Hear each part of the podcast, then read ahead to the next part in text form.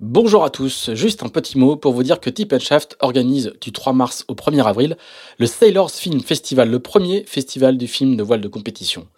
Au menu, pas de croisière, que de la vitesse, des films inédits et exclusifs, et des marins qui viennent sur scène vous raconter les coulisses de leurs exploits. Cette année, le Sailors Film Festival passe par Lorient, Brest, Bordeaux, La Rochelle, Paris au Grand Rex, La Ciotat, Lyon, Marseille, Montpellier, Rennes et Nantes. Vous pouvez retrouver toutes les infos et notamment les dates sur sailorsfilmfestival.com. Venez, on vous attend.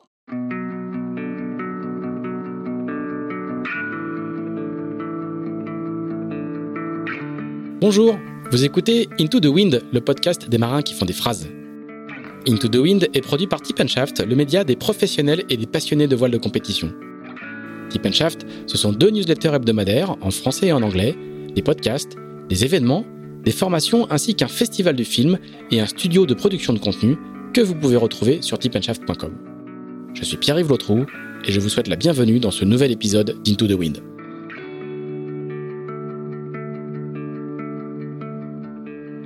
Bonjour Marcus Hutchinson. Salut Pile, ça va? Très bien et toi? Ouais, ouais, super. Eh ben, j'allais dire merci de nous recevoir, mais en fait c'est nous qui te recevons, puisque on est dans le, la, petite, euh, la petite salle de réunion de, de Tip Shaft. Merci beaucoup d'avoir de, d'avoir accepté notre invitation pour ce nouvel épisode d'Into the Wind. Euh, on va parler de plein de choses avec toi, parce que tu es une, es une formule un peu hybride euh, entre la technique, la communication, le management, et puis tu as une bonne connaissance des mondes français et anglo-saxons de la voile. Donc on va faire, euh, on va, on va faire, on va faire plein de ponts. Euh, donc euh, on va passer un, super épisode avec une toute petite pointe d'accent irlandais dans, ton français qui est absolument parfait. voilà pour le voilà pour le cadre. Donc merci encore une fois et surtout d'avoir accepté notre invitation au dernier moment parce que c'était vraiment euh, in extremis. Donc ça, merci encore, merci beaucoup. Euh, Marcus, aujourd'hui, tu as été team manager de, de Linked Out. On t'a beaucoup vu au moment du, au moment du Vendée Globe, que tu étais le team manager de, de Thomas Ruyant. Là, on discutait juste avant, tu m'expliquais que tu étais un peu ministre sans portefeuille euh, dans l'écurie, parce que l'écurie grossit beaucoup. Il y a un deuxième bateau euh, qui est en préparation. Elle s'étoffe. Et donc, toi, tes fonctions vont un petit peu changer.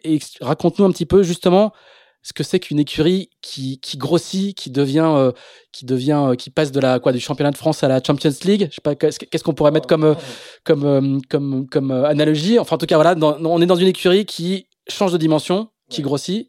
Raconte-nous un peu cette phase, cette, phase-là très, très particulière. Bon, bah, tout d'abord, c'est passionnant et aussi, euh, je pense qu'il n'y a personne dans, dans l'écurie qui n'est pas conscient de cette énorme opportunité qu'on a pour, pour, pour, pour, partir de là. Euh, quand je me souviens, euh, en 2000 17, euh, fin 2017, où Thomas Rion m'a téléphoné pour la première fois pour dire tiens, j'ai, c'était tout de suite après le, le Transat Jacques Vabre, il était avec Boris, il m'a dit euh, tiens, je, je pense que j'ai, euh, euh bah, j'ai, envie de, de, de, monter un projet pour la suite et j'aimerais bien que tu viennes nous accompagner. on était trois à l'époque avec Laurent Borges et, et Thomas. Et bon, c'était, on a commencé en janvier 18 et donc on a fait quand même on était, c'était start-up, c'était start-up pur et dur, et puis on a, la vie était très simple en fait. On pensait que c'était compliqué, euh, mais c'était très simple. Il y avait un seul unique objectif, c'était de d'être au départ avec ce magnifique bateau. Et puis euh, l'équipe s'est grandie un petit peu à travers ça, et puis on est arrivé. Euh, à couper la ligne d'arrivée du Vendée Globe, ce qui était le, premier grand objectif. Évidemment, il y avait pas mal de frustration vu la casse du foil, mais moi je suis plutôt euh, quelqu'un qui, qui est toujours optimiste, euh, toujours positif, qui dise bah, Thomas, si je t'avais dit euh, avant le départ que tu finiras 12 heures après le premier bateau dans un Vendée Globe, tu serais euh, convaincu que ce serait une énorme, une énorme réussite. Et c'est ce qu'on a fait, malgré le fait qu'il y avait cinq bateaux entre trois et le premier. donc c'était plutôt, plutôt un projet réussi et le partenaire Advance, Alexandre Fayol, était, était était ravi, il est passionné par ça. Enfin, tu le connais, tu l'as rencontré plusieurs fois, et, et, et, lui du monde entrepreneurial dans le cyber, euh, et, et, il a bien compris qu'on était en mode startup et qu'il fallait passer à la euh, à la suite. Et euh, c'est pas quelqu'un qui, qui, qui, reste euh, dans son tour euh, à Lille. Il, se déplace ici régulièrement hors course et il est très très intéressé par ça. Il, il rencontre plein de monde et il prenait euh, il prend des, des, conseils ou, des avis et, de, pas mal de monde. Et mais il est capable de, de, de décider ce qu'il veut faire. Et, donc nous quelque part, on, on, a ce grand luxe d'être accompagné par lui, mais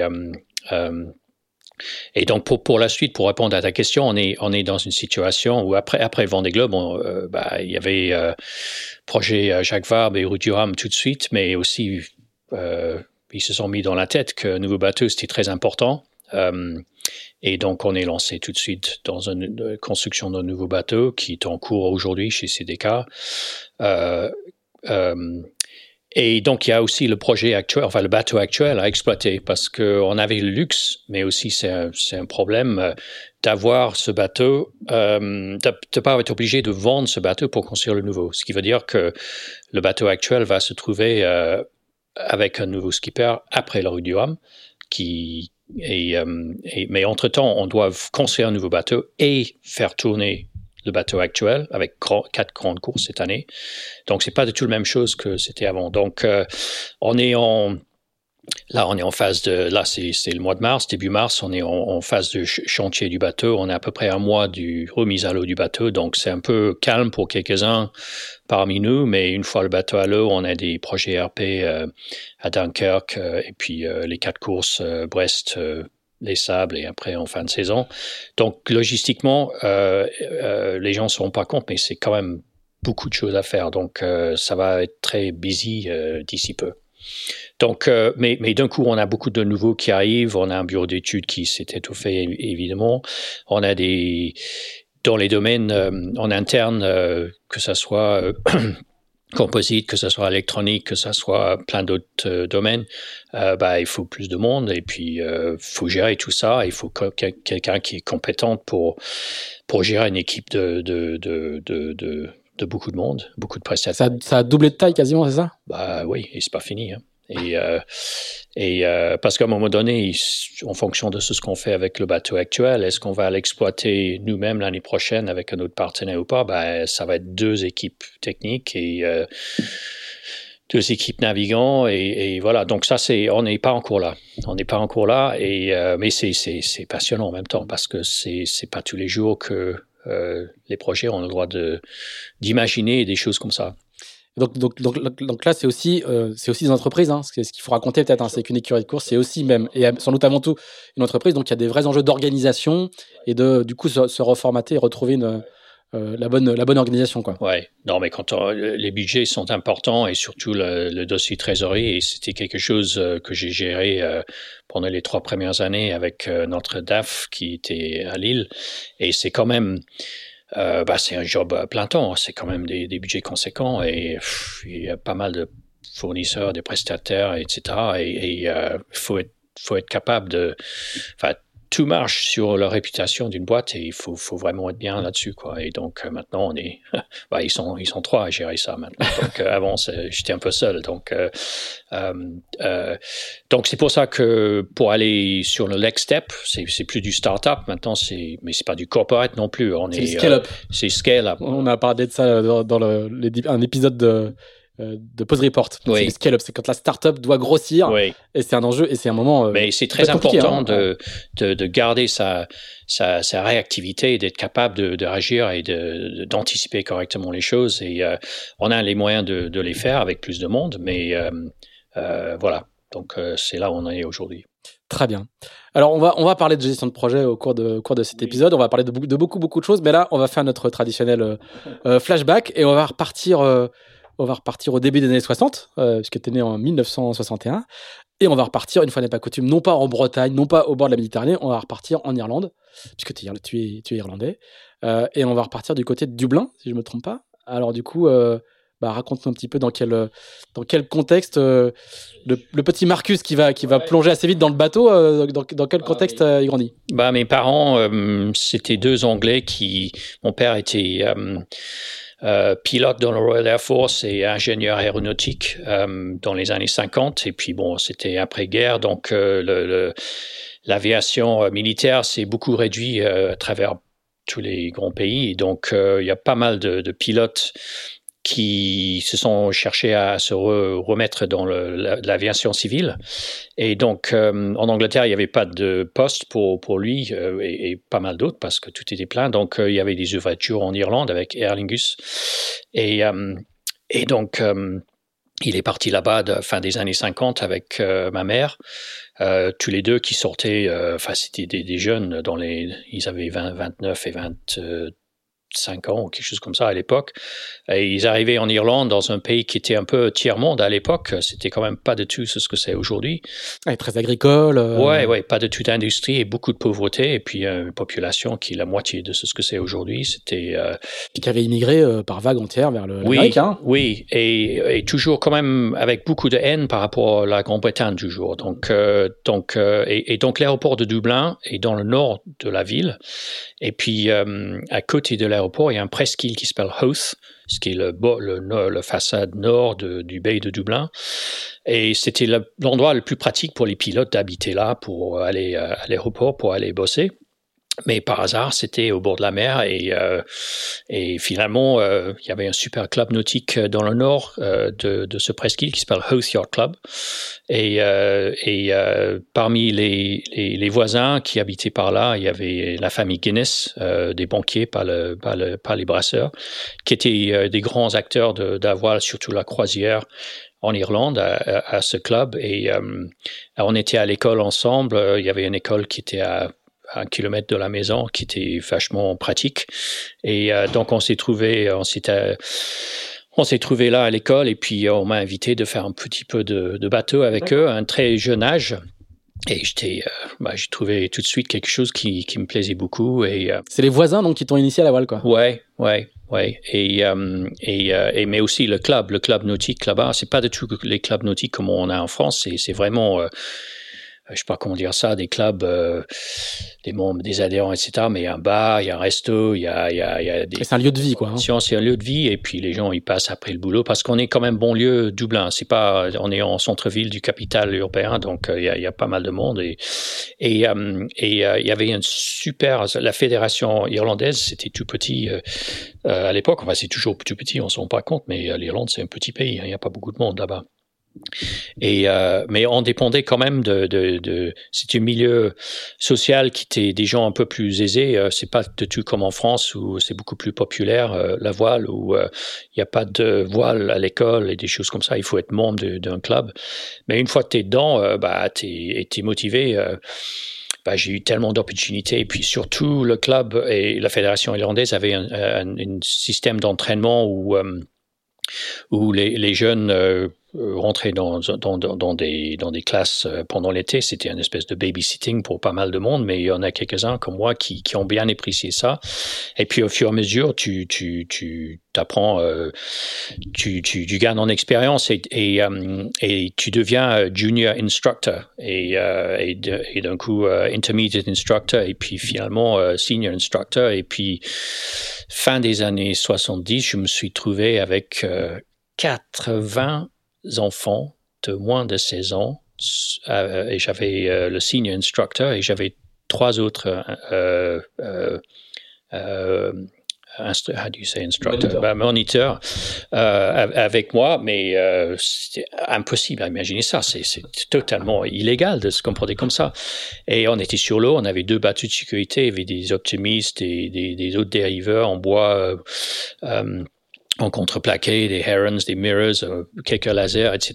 Et, et, euh, euh, et c'était magnifique. Et, on est, et ça, c'était à Dublin. Ouais. Et, tout de suite, donc toute cette, toute cette vie de, de, de club, elle t'entraîne très très vite vers, le, vers, vers la, la régate, la compétition Ou euh, au début, c'est juste d'abord. Non, c'est une bonne mélange entre, entre, entre évidemment régate, on voile légère, ce qu'on appelle voile légère en, en français, mais ce qui est dinghy sailing, ce qui n'est pas forcément euh, régate, mais euh, il y avait deux îles en face de, de Hoth, et puis on euh, d'aller se balader sur. J'ai la carte sous les yeux, donc c'est North Bull Island.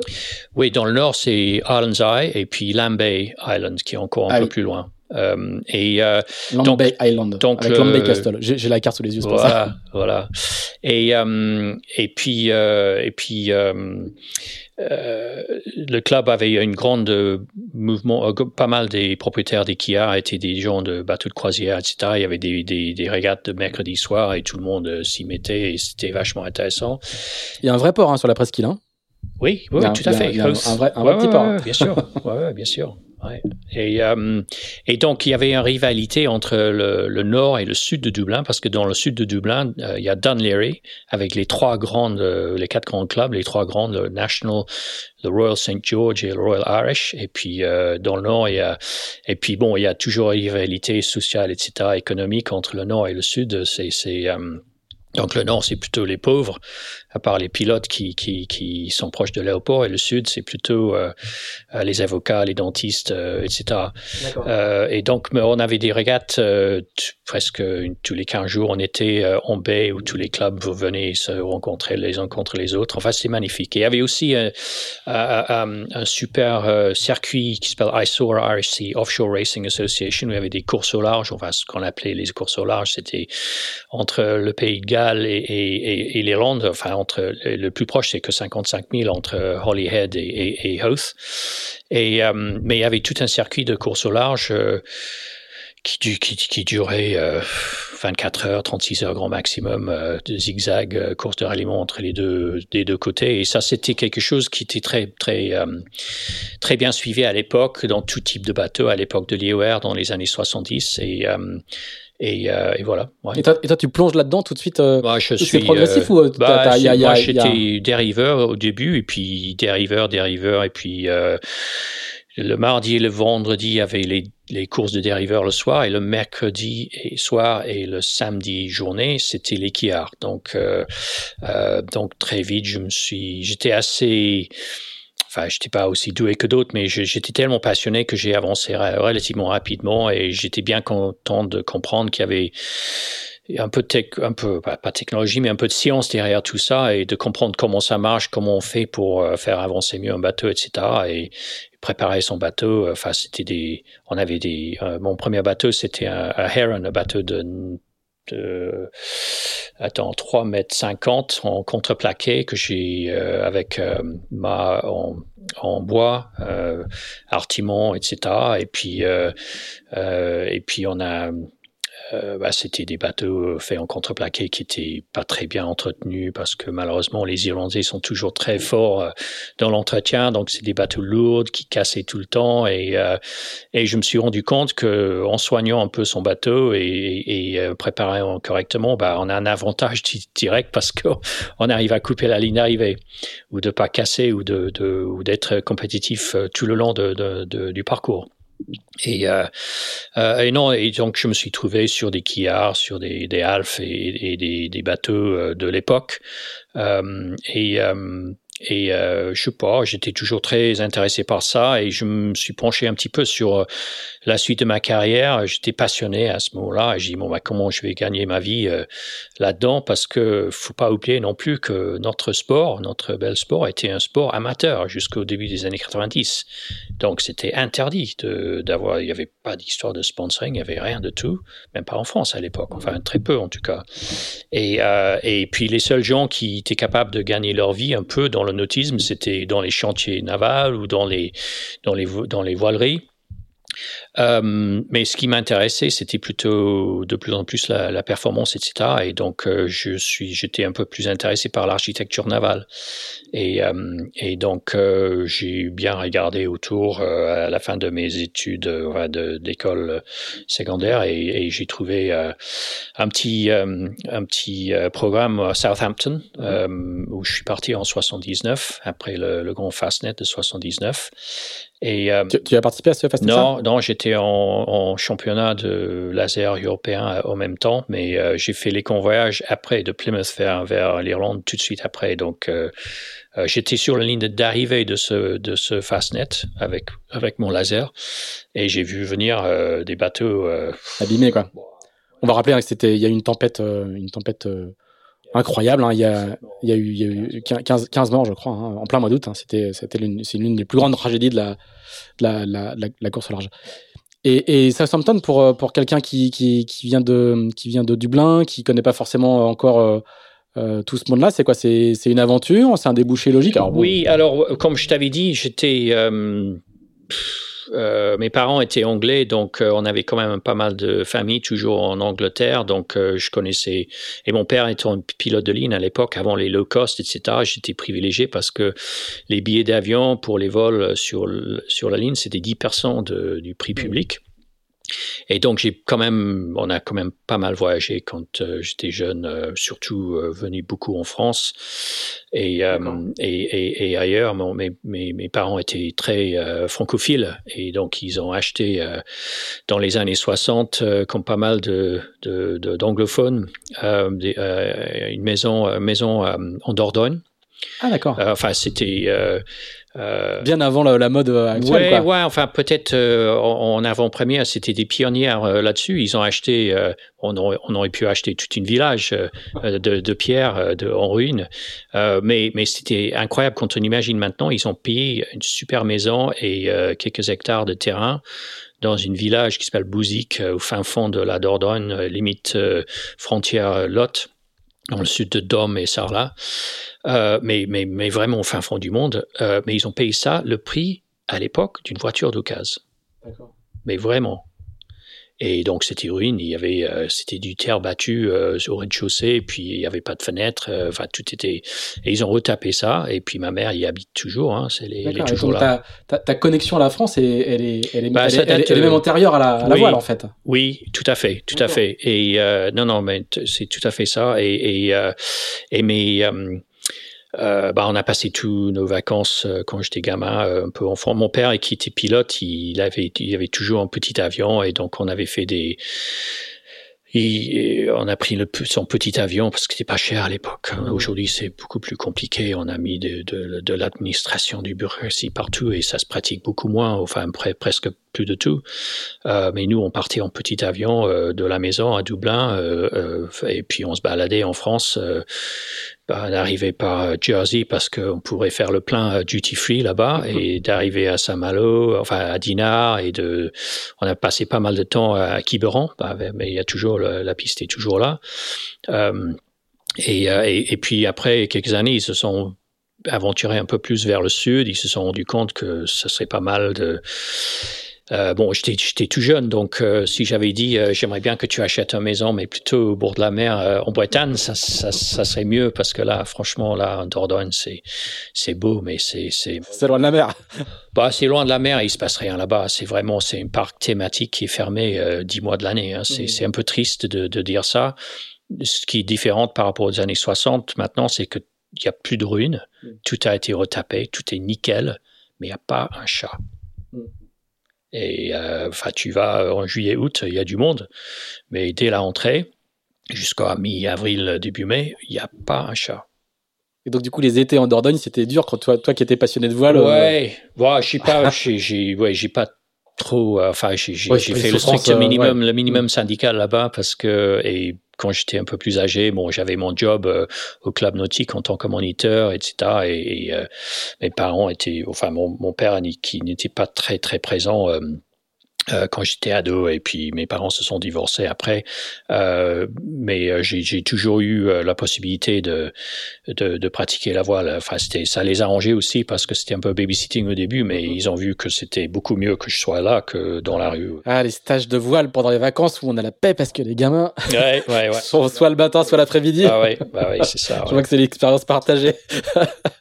Euh, et c'est comment, euh, on va revenir à Southampton, là, c'est comment le, cette école d'architecture euh, à la fin des années 70 Tu dois pas être loin de du moment où, le, où, où Vincent Loriot-Prévost et... Ils étaient un an avant moi, tous les deux, et Marc Lombard aussi. Et, Marc, et puis, Donc Vincent Loriot-Prévost et Marc Van Petayem qui, qui, qui vont fonder quelques, quelques ouais, années bah, après. On était des collègues, enfin des, des, pas des collègues de classe, ils, étaient, ils avaient 12 mois, 12 mois, ils étaient 12 mois avant moi, mais je me souviens bien de, de ces deux-là, et puis on a sans doute navigué un peu ensemble, et on s'est fréquent. Enfin, je les connais de, depuis ce moment-là. Donc, euh, euh, et donc, du coup, l'architecture navale à cette époque-là, dans, dans une école bah, c'est comment Bah, c'était, c'était, c'était. En fait, il y avait deux écoles. Le, le, à l'époque, ça s'appelait Southampton College of Higher Education.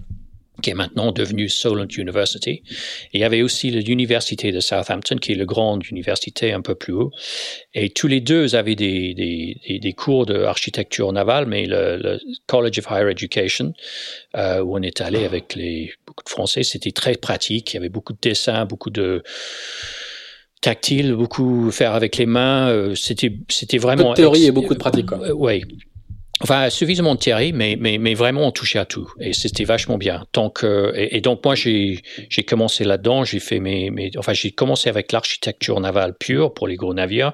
J'ai changé pour le Yacht and Boat Design, où ils étaient.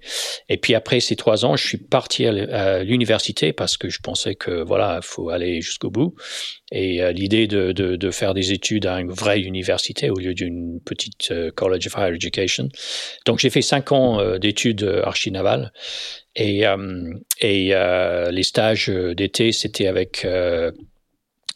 c'était avec Rob Humphreys, Yacht Design. Et quand j'ai fini mes études, bah, je me suis fait embaucher par lui en 83, 83, 4, oui, par là, 84, oui, c'est ça.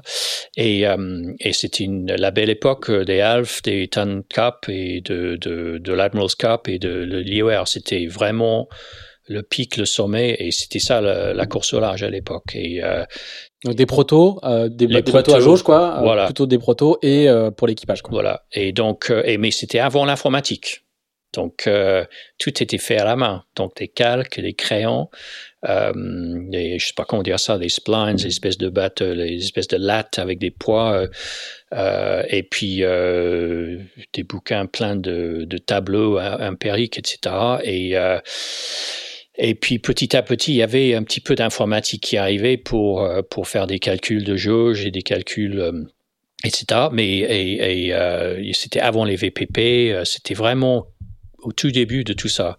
Et, euh, et, euh, et, donc, à l'époque, ce qui était magnifique pour enfin, ce que j'adorais, et Rob, c'était un gars magnifique. C'était lui, c'était pas, il n'avait pas de toute formation d'archi naval. Il était, il était ingénieur industriel.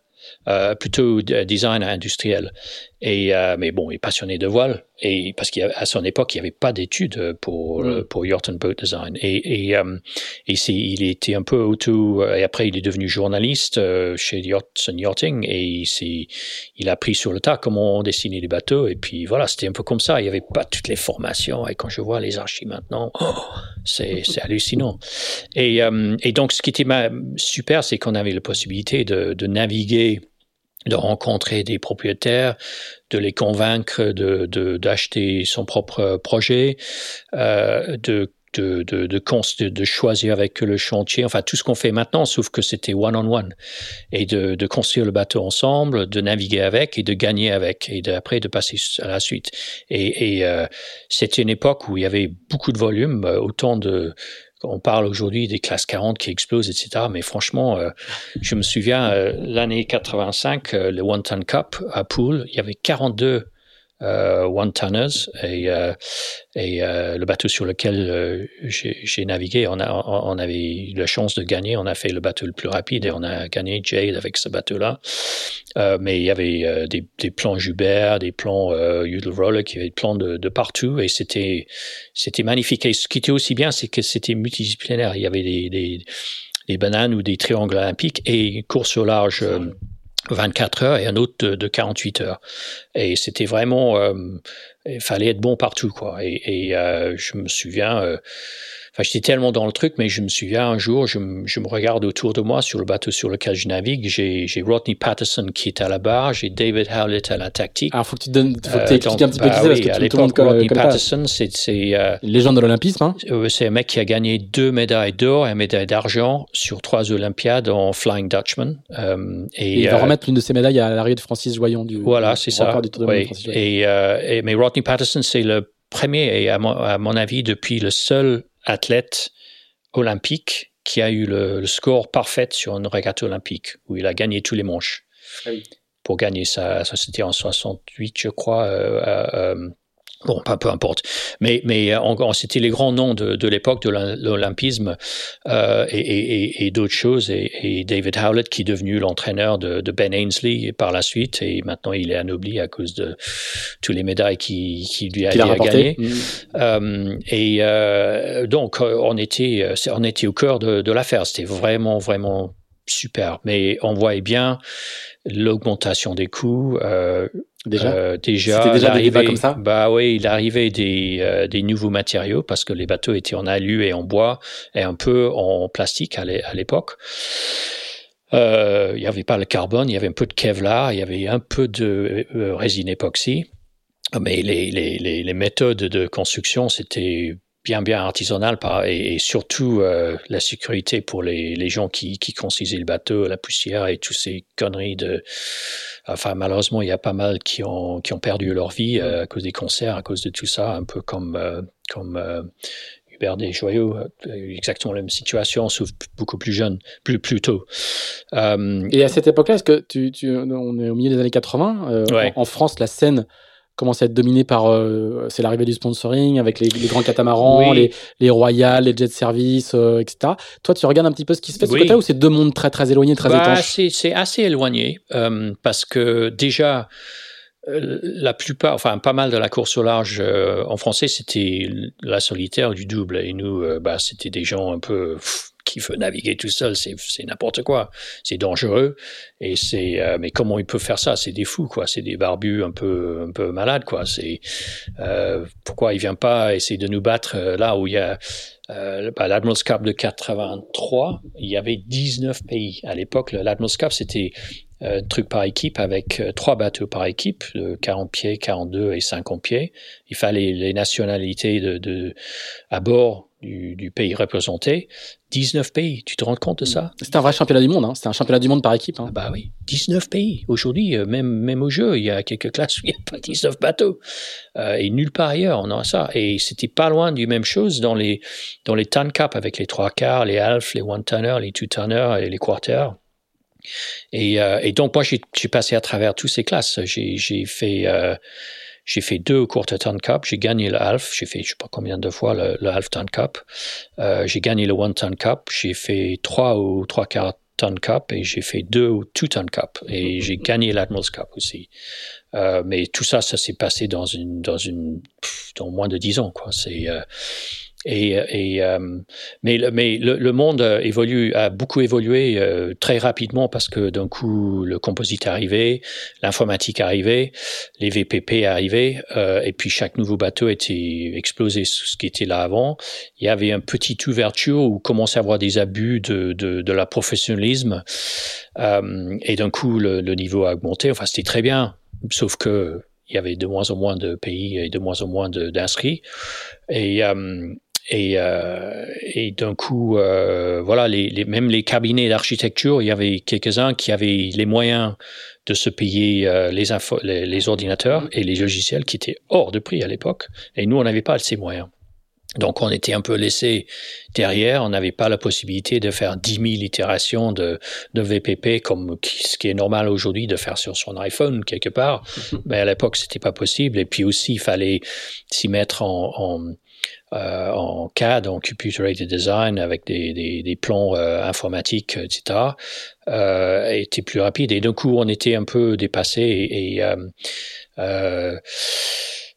le monde a évolué. Il y avait deux, trois grosses cabinets d'architecture comme FA et, d'autres qui, ont eu les moyens de, s'équiper correctement et puis, puis sont partis dans l'IMS. Et, et, et aux États-Unis, à l'époque, il y avait beaucoup de bateaux aussi, ce qui est plus de tout le cas. Il y avait, il y a plus rien aux États-Unis maintenant. C'est vraiment triste. Mais à l'époque, c'était un, un vrai, un vrai, euh, un vrai poids lourd. Je me souviens de, du circuit IOR 50 pieds fin des années 80 où avait, on avait une, euh, une vingtaine de, une bonne quinzaine, vingtaine, un peu comme le TP52 aujourd'hui, mais avec les bateaux IER, il y avait euh, quelques courses aux États-Unis, quelques courses euh, en Angleterre, et il y avait un Japonais qui est arrivé. Nous, on avait un bateau euh, Humphreys sur le circuit qui s'appelle Blizzard, et, euh, et il y avait un Japonais qui est arrivé sur le circuit, il naviguait avec, avec avec euh, Paul Kayard et pas mal d'autres. Enfin, c'était vraiment pro à l'époque. Les, les, gens, euh, malgré le fait que c'était pas censé être pro, c'était pro. Et puis là, et ce monsieur, il a dit à tout le monde, euh, euh il y avait il y avait des soirées pour les propriétaires de ces bateaux, et un soir, il dit euh, il était, il était bienvenu, premier japonais dans le circuit, et il a dit, euh, bah moi je, je, veux bien vous inviter chez moi un jour.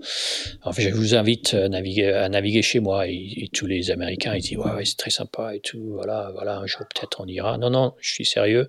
La fin de la, cette année, je mets à disposition un cargo ici à Miami. Vous allez charger tous vos bateaux et j'affrète un 747 pour récupérer toutes vos équipes. Et finalement, c'était deux 747 qu'il a affrété, un pour l'Europe et l'autre pour les États-Unis. Et on s'est trouvés tous euh, à Tokyo en fin de, fin, fin, fin de saison. Enfin, c'était plutôt, je crois, octobre, novembre. C'était pas la meilleure saison. Il y avait beaucoup de vent. Et puis, euh, bah, c'était incroyable de, de, de trouver euh, tout le monde euh, à Tokyo pour, pour, pour faire cette épreuve qui, qui, qui a lieu où, où, a, lieu le, le régate olympique euh, cette année. Et, euh, et on était dans des, des, des chambres d'hôtel un peu commun. On avait deux, trois chambres d'hôtel par équipe et puis il y avait 15 personnes sur ces bateaux. Donc moi je me trouve dans et, et c'était pas des lits, hein, c'était des fushimi, des, comment on appelle ça, des foutons, oui. Euh, et puis, euh, et je me trouve euh, à partager la même chambre que Charlie McKee, Rodney Patterson et, et deux, trois autres. Et puis, euh, me dit, mais le monde, euh, c'est quand même bizarre. Je regarde autour de moi, j'ai deux champions olympiques en flying. Euh, enfin, c'était vraiment une super époque. Hein. C'était, euh, c'était incroyable. Et, et, et qu'est-ce qui fait du coup que parce que tu vas, tu vas, tu vas changer, tu vas, tu vas changer de, tu vas changer de métier? Bah, oui, bah déjà à l'époque, déjà ta, à l'époque, ta elle, va être, elle va être assez courte. Oui, oui, oui, oui. Je, bah, j'ai, déjà à l'époque, je J'écrivais pas mal de, de, de textes pour, euh, pour des revues. Enfin, ça s'est passé. J'avais fait le, le, le, quarter à Marseille. Euh, c'est là où j'ai rencontré Bruno Troublé pour la première fois en 81. Euh, c'était une super épreuve. C'était là où Daniel Andrieux, il, a, il, il avait sa première cifraline et, euh, et euh, il y avait pas mal de plans faux. Euh, et, euh, Daniel Andrieux, un grand architecte français. Oui, je, je, bah, à l'époque. Je un petit peu. Non, hein. non, bien sûr, mais à l'époque, il était inconnu. C'était un, hein. rédacteur, il était journaliste. Et en rentrant de ça, euh, bah, il y avait une super. Le, le grand épreuve, c'était on partait de Marseille, euh, on allait vers Saint-Raphaël et retour dans les petits bateaux de de rien de tout avec quatre personnes à bord.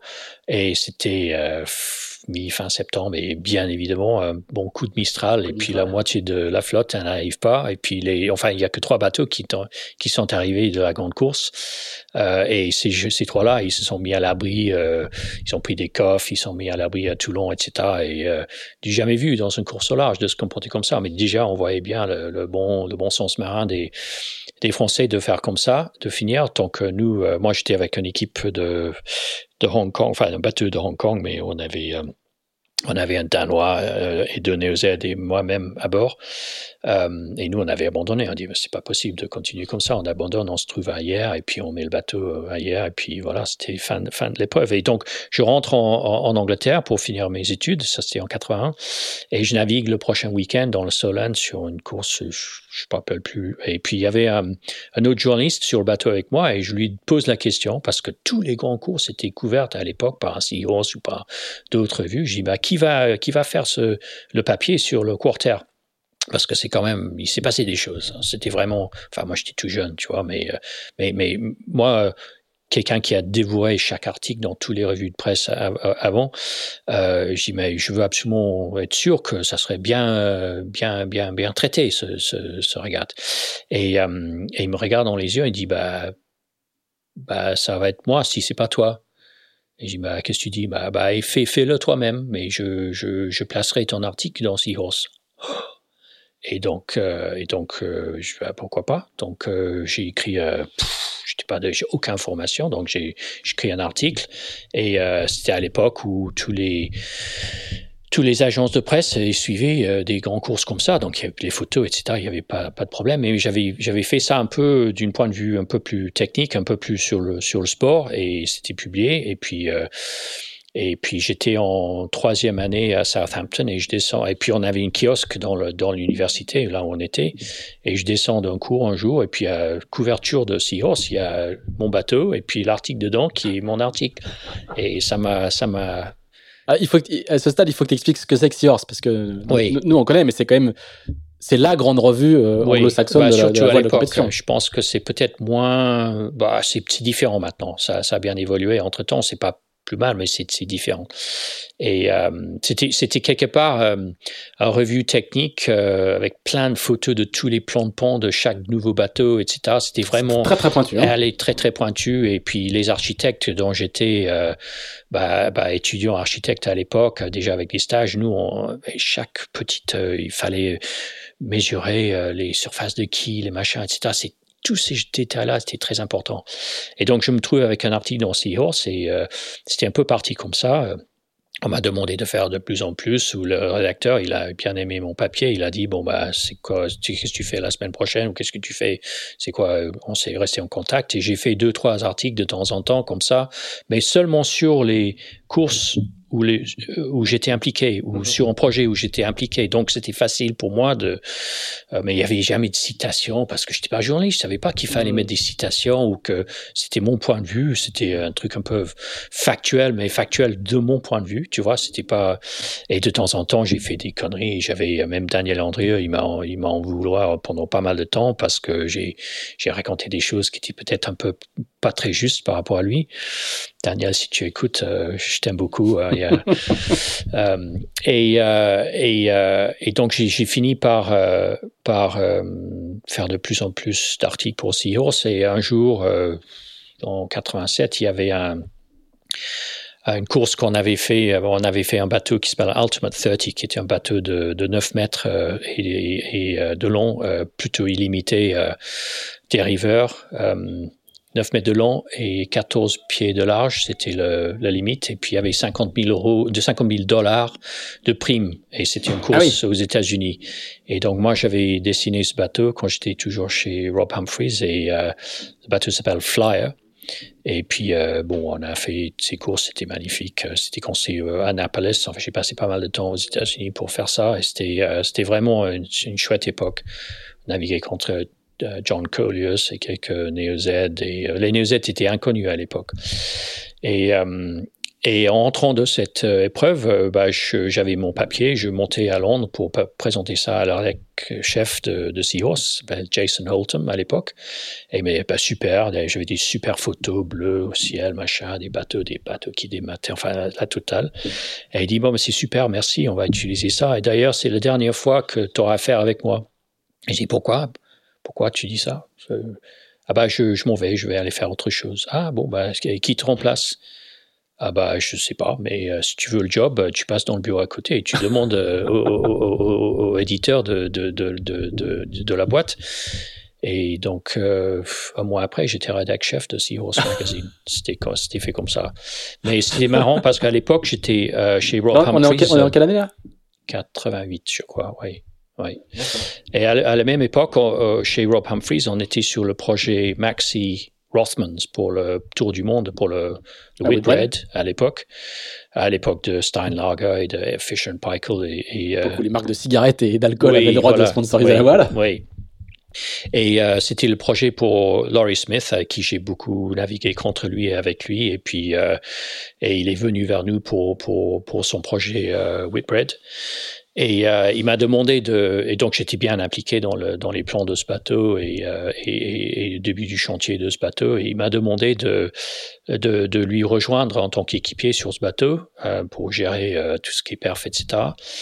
Et c'était en même temps qu'on m'a demandé de, donc de quitter le cabinet, enfin de finir le bateau, mais d'aller de, d'aller faire le tour du monde, qui à l'époque c'était un projet d'un an. Quoi. C'était euh, une grande affaire. Et puis euh, la, la Whitbread était une très très grande course. C'était c'était les années glorieuses de la Whitbread, quoi. Voilà, c'est ça. Et, euh, et donc, et en même temps, j'avais ce, le tour du monde dans l'équipage avec Escale. Je, juste, je le reprécise oui, pour les, qui est devenu les plus jeunes d'entre nous. Et qui, voilà, oui, la voilà. Volvo et Et, euh, et donc, j'avais l'opportunité de, de j'avais, j'avais un carrefour dans ma vie. Donc, tourner à droite pour, tout droit pour rester chez Rob Humphreys, où je gagnais trois fois rien et on était un peu en, en pente descendante par rapport le milieu de l'architecture Mm. navale, tourner à droite, de devenir rédac chef de Seahorse et de déménager à Londres et d'être dans un bureau euh, rond au boulot dodo, ou de tourner à gauche et devenir euh, euh, parce que ça, c'était professionnel, justement. C'était à l'époque où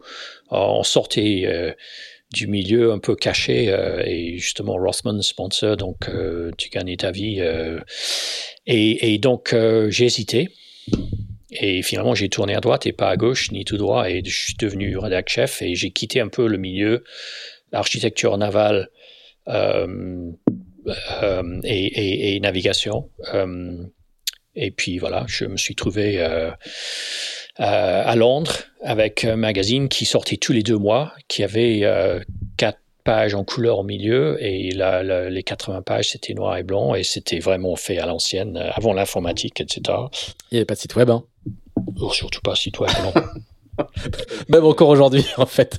Et j'étais quand même assez content de moi parce que je faisais toujours du dériveur en 14 pieds international et j'avais fait quelques plans de.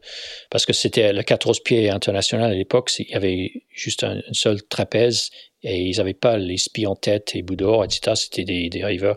Et la classe est ouverte vers un peu plus comme les 18 pieds australiens, donc spi en tête, euh, deux mecs au trapèze et, euh, et, euh, et puis aussi le, le composite qui était arrivé partout c'était devenu de plus en plus abordable. Et donc, moi, j'avais fait des plans euh, avec ma connaissance de ce qu'on avait fait euh, justement avec la Ultimate Yacht Race et euh, ce que j'ai appris. Et puis, j'avais fait un, un plan euh, qui était très qui était très rapide en 14 pieds. Il a fait deux au mondial à l'époque où il y avait 120 14 pieds international au mondial euh, tous les ans.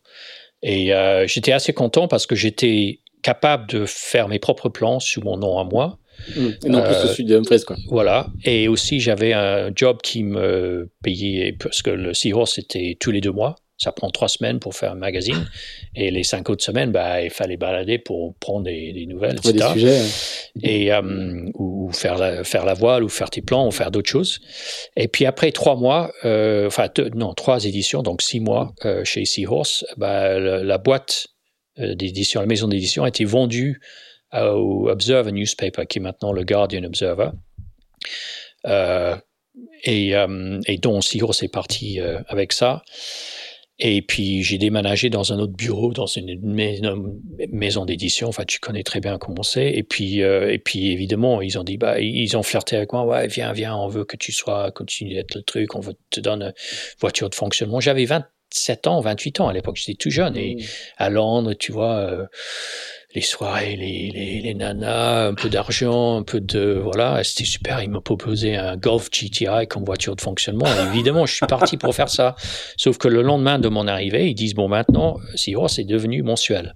Eh oui, il fait des rires. Et, et d'un coup, euh, j'étais, ils m'ont, euh, ils, ils- ils m'ont eu, ils m'ont eu grave. Et d'un coup, j'avais plus le temps. Fallait bosser de- à plein temps, quoi. bah, c'est plein temps, plein temps. Et donc, j'ai fini par, j'ai fait encore trois ans comme ça.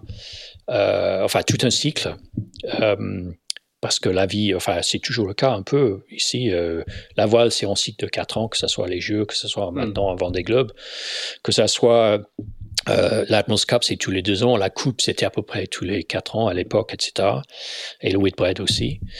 Et euh, donc, j'ai fait tout un tour. Euh, On arrive dans les années 80, euh, euh, 90, pardon. Euh, et euh, j'en avais marre de, de vivre avec des, des, deadlines tous les mois comme ça, euh, sans être capable de bouger. Finalement, je ne gagnais pas beaucoup d'argent. Et Londres, c'est une ville très, très chère. Et, euh, et puis voilà. Et les Golf GTI, finalement, c'est pas. Ouais, ouais, bah, les, les filles Ça encore, ça avaient, avaient envie d'avoir quelqu'un qui avait un peu d'argent et c'était pas mon cas. Donc, euh, donc, euh, donc voilà. Donc, euh, voilà. Ça, c'était l'époque IOR et Londres et Seahorse. Et, et alors, du coup, tu vas, tu vas persister dans le journalisme, hein, si, j'ai, si ma petite Bah, fiche est bien, tu, tu, tu vas, tu, vas, tu vas tenter ta chance quand même dans. Ouais. Enfin, c'est, c'est, j'ai, j'ai tenté mes chances. Enfin, c'était à l'époque où euh, les grands architectes navals comme Ron Holland et Doug Peterson, etc., surtout Ron Holland, ils commençaient à pousser au-delà de, des maxi, donc euh, des bateaux vers 90 pieds ou 9, 30 mètres. Le, le dé- début de, l'époque des super yachts, on va dire des choses comme ça. Mais bien évidemment, les super yachts, c'était pas des bateaux performants, c'était des bateaux plutôt de luxe, etc., mais quand même assez intéressantes parce que c'était des grosses machines qui utilisaient tout ce qu'on avait tout ce qu'on avait appris dans la course au large ou dans l'époque dans de l'IOR, les systèmes de winch, le, les voiles, les systèmes de gréement, euh, les systèmes de barre, enfin tout. Et, euh, et mais il n'y avait pas de revue pour eux parce que Seahorse c'était vraiment la course au large, la course au large, c'était pur et dur. Chaque fois que je mettais quelque chose en dériveur ou quelque chose comme ça, euh, je me suis fait euh, relever le bretelle parce que Seahorse c'est aussi le Rock qui, qui enfin c'est eux l'actionnaire principal, enfin c'est eux à eux le titre Seahorse. Et j'ai vu un créneau dans le milieu euh, presse pour euh, pour un magazine euh, plutôt technique pour le milieu supérieur. Et donc j'ai trouvé un je pensais que j'avais trouvé un investisseur pour m'accompagner avec ça et je suis déménagé en, France, dans le sud de la France, à, côté d'Antibes, à Sophia Antipolis, euh, parce que c'est là où ça se passait, le milieu des superyachts, et donc, enfin, tout le contenu était là. Et j'ai fait euh, cinq numéros d'un magazine qui s'appelle Big Boat Magazine, euh, ce qui était un peu le Seahorse, mais pour les supérieurs. Euh, bateau moteur et aussi bateau. Euh, et en, tant qu'architecte naval, c'était vachement intéressant. Et finalement, on a eu pas mal d'annonceurs et c'était un créneau qui était bien, qui était bien particulier. Les gens étaient intéressés par ça. malheureusement, mon investisseur, il a, il a rien payé et puis on a fait faillite après cinq numéros et je me suis trouvé à me réinventer pour le deuxième. Deuxième fois, c'est ça. Et, euh, ça, c'est ta marque de fabrique quand même. C'est que. Oui, que, bah, il se trouve là maintenant que tous les quatre ans, je me réinvente voilà, quelque ça. chose d'autre. et euh, Donc là, tu avais déjà été architecte naval, tu avais été journaliste, un rédacteur en chef, et là maintenant, tu vas passer du côté de l'organisation. Oui, tu vas voilà. côté, passer côté événement. Oui, parce qu'à l'époque, euh, c'était aussi intéressant. Enfin, je me suis trouvé dans le sud de la France. Euh, je croyais que la Méditerranée, c'était le meilleur, le, plus beau endroit du monde, mais euh, une fois que tu es sur place, tu te rends compte que c'est, c'est, c'est un peu chiant, quoi. Il euh, n'y a pas de vent, euh, ça navigue pas, la vie est chère, c'est des latins purs durs, c'est pas du tout. et donc, et puis c'était à l'époque où il y avait une super épreuve à Saint-Tropez qui s'appelle la Néolargue ce qui est maintenant le, les voiles de Saint-Tropez, c'est plus de tout la même chose, c'est pas de tout la même chose. C'était une autre époque. Et puis, euh, et c'était vraiment, euh, c'était vraiment chouette. On rencontrait tout le monde là-bas à la fin de la saison et tous les beaux bateaux de l'année, ils ont fait l'effort pour y aller, etc. Parce que c'était pas très compliqué à l'époque. Et, euh, et j'ai retrouvé mon ami euh, Bruno Troublé à, à, une de ces épreuves et il dit bah tiens, euh, euh, je viens de re-signer Louis Vuitton pour pour le prochaine coupe j'avais fait aussi déjà un, saut à, à, San Diego pour le mondial des, des, classes américaines, le premier mondial des classes américaines en 91. Et tu le connaissais d'où, Bruno, Bruno Troublé? Bruno Troublé, je le connaissais depuis, euh, bah, depuis le, le, quarter en 81, parce qu'il avait ah gagné. La avec, fameuse euh, course de Marseille. Voilà. Donc si c'est pas encore fait, je vous conseille évidemment d'écouter l'épisode oui. de Win avec Bruno Troublé, ouais. euh, qui est assez qui est assez mythique.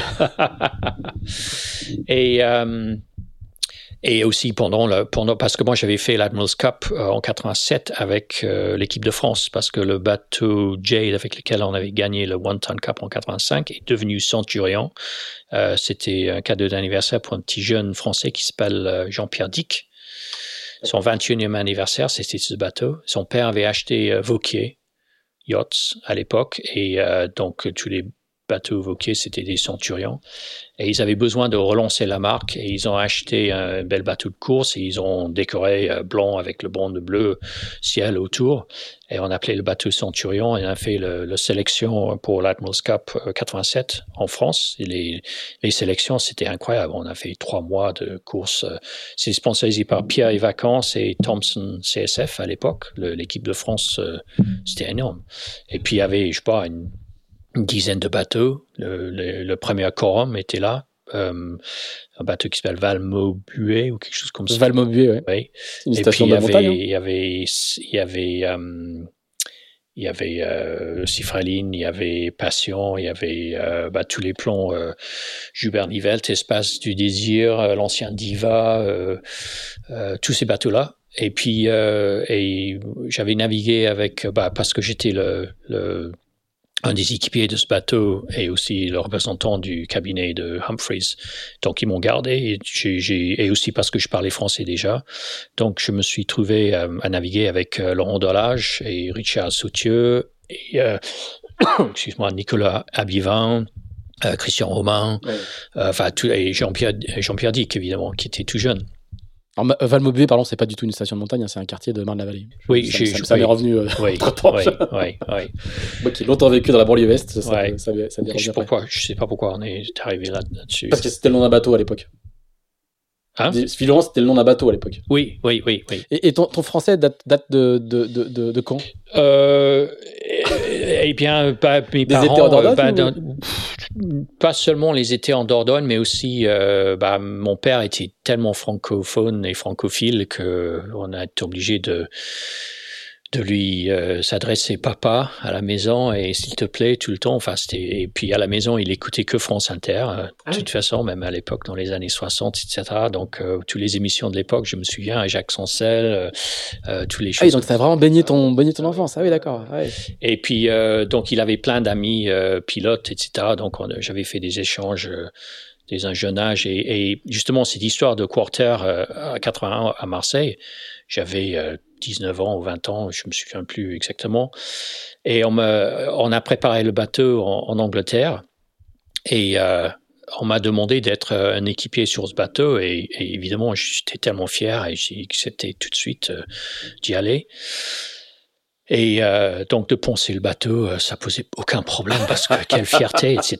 Et je pensais que c'était parce que j'étais un super bon navigateur qui m'ont demandé de naviguer euh, avec eux, mais finalement c'est parce qu'il y avait personne dans l'équipe qui parlait français. donc j'ai trouvé pour la première fois que d'être euh, d'être un peu franco, je sais pas, j'étais pas très plus attaché que ça, mais d'un coup ça, j'ai vite, euh, je me suis rendu compte que c'était ça, ça avantage, quoi. Oui, ça allait servir. oui. Et puis, et puis c'est, vraiment c'est le cas. Hein, de- enfin, ça, ça, ça, a toujours été comme ça. Et, et, et d'ailleurs, quand donc quand je suis, euh, j'ai re-rencontré. Bon, donc Bruno Troublé, il était euh, avec ses Xerius, etc. Donc euh, le, le, le, la, en 87, les sélections, son bateau, euh, Coyote, non, c'était pas Coyote, c'était Xerius à l'époque. Je me souviens plus. Xerius, bateau noir, un first euh, one tonner béret.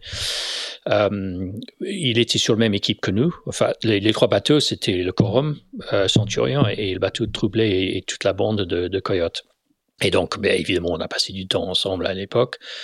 Et c'était 87, donc c'était tout de suite après la, la coupe euh, à Perth, Mhm. où, euh, qui était un, un énorme succès pour euh, Louis Vuitton, etc. Et puis, il a re-signé. Bon, après, il y avait le coupe de 88 avec le, le gros bateau et le catamaran, donc c'était sans intérêt. Et puis, le, le prochain coupe, c'était 92. Et, et à Santiago, avec les, les, les nouveautés, les premières nouvelles éditions de, des classes America. Et il avait re-signé Louis Vuitton, et il avait son agence à Paris. Et puis, euh, il cherchait justement quelqu'un qui pourrait euh, écrire en anglais sur la voile, qui habitait en France. Donc, il m'a demandé de le rejoindre pour faire un petit euh, tip and shaft de l'époque, mais en papier, huit pages par mois, euh, sur les news de, de, de, de, la coupe. D'accord. Et on avait fait ça pendant deux ans. Et puis, euh, petit à petit, il m'a filé de plus en plus de, tâches. Et puis, il y avait des régates. euh, et puis, on s'est installé à l'époque, on allait vivre. euh, J'ai vécu à San Diego pendant, je sais pas, presque un an. Et puis c'était évidemment grand luxe avec Vuitton qui nous donnait les moyens de faire des choses, mais bien quoi, tu vois. Enfin, tu, tu sais très bien, c'était. Et puis et j'ai donc je suis devenu un peu attaché de presse, un peu son adjoint sur tout ce qui était com, promotion et surtout à une époque où les centres de presse étaient bourrés des journalistes. Mm. Et les journalistes, ils venaient et ils posaient des questions à des conférences de presse Mm. et s'y intéressaient. et euh, et, et euh, évidemment, moi, j'étais un peu là aussi pour leur aider, quelques journalistes, à bien comprendre ce que c'est un phoque ou pourquoi ce virement de bord était payante, et, etc. Et, euh, et je, je, mais c'est, incroyable ici. C'était avant, toujours avant Internet. Toujours Internet. ouais. On avait euh, à la fin de la journée, on faisait un, on faisait un, un communiqué de presse euh, que, que je tapais et puis euh, on imprimait ça, j'en rentrais ça dans les, dans les, on avait six machines à fax sur le même ligne, on les rempli- remplissait tous le, même truc dans le polling du fax et puis toi en tant que journaliste quatre coins du monde, tu téléphonais le numéro de fax et puis tu appuies sur le bouton et ça sort le communiqué de presse comme ça. Mais ce qui était magnifique là-bas, c'est que on était bah, la côte ouest des États-Unis, c'est le dernier faisceau hor- horaire du monde. Et d'un coup, à la fin de la journée, bah, c'est nuit partout ailleurs. Donc, tu as un peu de calme. Donc, moi, mon rôle, c'était bah, d'aider les journalistes à comprendre, mais aussi pendant les regattes, et c'est des épreuves qui durent cinq mois. Mm, mm. Le Louis Vuitton Cup, à l'époque, ça a duré. On a commencé en janvier et la coupe, la fin de la coupe, c'était fin mai. Et donc, euh, on avait 15 jours de course et, euh, et, une semaine de break et 15 jours de course pendant euh, cinq mois. C'était hallucinant. Et donc, mon rôle, et c'était avant le numérique en photo, etc., mon rôle, c'était de, de, prendre une, bah, c'était pas un semi-rigide, mais c'est un bateau à moteur de, de, de 10 mètres euh, grand vitesse avec des hors et d'être euh, avec quelques photographes agences qui voudraient juste voir le départ et le premier tour de la mm. course. Avant d'envoyer leur pellicule. Avant de voir leur pellicule. Et, et, et, donc, tous les, il y avait presque une dizaine de bateaux photos avec les agences sur tout le, le à côté du, du plan d'eau. Et, euh, et euh, à la fin du premier tour, il faisait trois tours de banane. Mais normalement, à la fin du premier tour, les choses, les, jeux sont faits. Les jeux sont faits. Et donc, chaque, après le passage du, du, du, du premier bouée sous le vent, tous les bateaux photos me venaient vers moi et leurs photographes et puis à San Diego et à nous, là, incroyable tout le temps, même quand il n'y avait pas de vent. Euh, ils mettaient tous leurs pellicules euh, dans un, dans, un, bah, dans un bouteille comme ça, dans une bouteille en plastique qui serrait, ils jetaient ça à l'eau. Et moi, je récupérais ces, ces pellicules dans le bateau navette. Je rentrais euh, au centre de presse à San Diego, sur Shelter Island. Et puis tous les adjoints, enfin tous les gens des agences, ils m'attendaient avec impatience pour récupérer leur pellicule et c'est comme ça que ça marchait à l'époque. Donc moi je faisais les départs et le premier tour. Après euh, j'avais vu suffisamment pour taper le communiqué de presse. Après, je sortais le, euh, le communiqué de presse, je rentrais dans mes, machines à fax, et puis, euh, puis ça, c'était après une conférence de presse aussi, donc j'avais quelques citations. Donc c'est là où j'ai appris ce que c'est la valeur d'une citation, tu vois. C'est pas mon point de vue, mais Dennis Conner a dit ça, Marc Pajot a dit ça. Et, euh, et donc vers 17 h chaque soir, bah, c'était fini la journée est finie. À part, évidemment, les soirées 8 ans. Bon, ça, c'était pas tous les soirs, mais c'était quand même assez régulier. c'était souvent. mais et, à l'époque, donc, j'avais pas mal de temps libre et donc, je me suis appris à, piloter parce que là-bas, en Californie, il y a beaucoup de terrains d'aviation et il fait, il fait toujours beau. Donc, euh, je suis devenu pilote privé en même temps. Donc, c'était vraiment une époque euh, incroyable. Incroyable, ouais. incroyable. Et donc, tu, tu, goûtes aussi pour la première fois euh, un grand événement, quoi. Et, et, là, tu vas en faire, tu, tu vas les enchaîner. J'avoue que euh, j'en ai, j'en ai fait cinq coupes. Euh, donc quatre avec Vuitton et la cinquième avec euh, ACM Alinghi, donc euh, avec Vuitton comme partenaire. Et euh, bah, euh, j'ai tellement appris sur euh, les détails, les trucs, les choses qui comptent, euh, la promotion surtout, quelque chose où on n'est pas très fort en France. la promotion des épreuves, c'est quasi inexistante.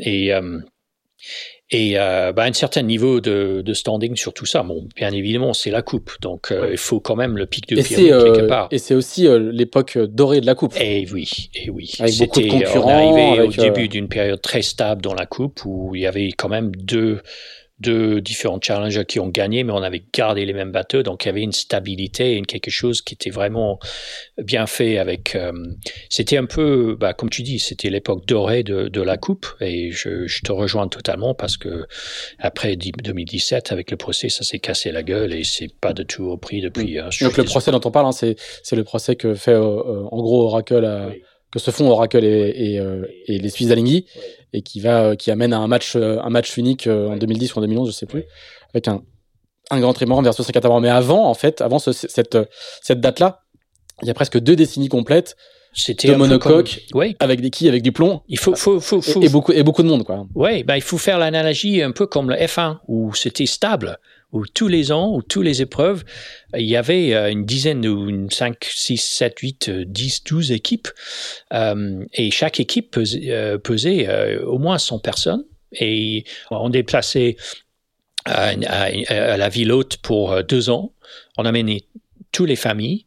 Donc, euh, et c'était des gens, c'était une plan de carrière incroyable pour pas mal de monde. Bon, il y a un peu de chaise musicale entre chaque euh, chaque oui, euh, chaque tu épreuve, une fois pour les Français, une fois pour les Italiens, une fois oui, pour voilà. les Suisses. Mais mais mais il y avait un secteur de notre industrie qui n'existe plus, euh, qui était vraiment très important. Et moi, j'étais euh, pas dans une équipe, j'étais enfin, dans l'équipe de l'organisation parce que nous, on avait une stabilité aussi avec l'organisation. Bon, évidemment, la coupe, c'est un peu particulier parce que c'est le, le defender qui est responsable pour la partie match et c'est les challengers qui sont responsables pour la partie sélection des challengers dont Vuitton est, est co-producteur producteur de l'affaire en tant que pas seulement partenaire financier et promotion et com, mais aussi qui, qui payait tout ça, quoi, et qui avait quand même c'est les années Vuitton, en fait, ces années-là. Bah oui. Bah, Vuitton. a commencé en 83, mais, mm, mais moi, je n'ai pas été présent dans les années 80. Mais mais, le, mais, mais, mais, moi, je suis arrivé au moment où le truc était, était bien en place et qui était stable. Et puis, et puis euh, bah, j'ai du souvenir d'avoir écouté euh,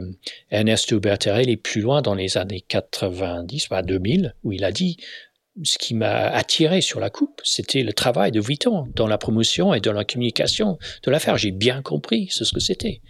Et, euh, et, euh, et, le travail que Vuitton a fait pendant cette période, enfin les moyens qu'on avait, c'était quand même bien, mais on a on n'a pas gaspillé, on a bien bien dépensé, mais on a c'était vraiment une super période. Et, et, donc Bruno était à la tête de ça, aussi avec notre chère et, et manqué Christine Bélanger. Et puis euh, euh c'était une période euh, incroyable dans ma vie. Mais leur générosité à tous les deux, ils m'ont fait confiance de, de mener un certain secteur de, des activités j'ai appris énormément de choses et, euh, et puis voilà. Ouais.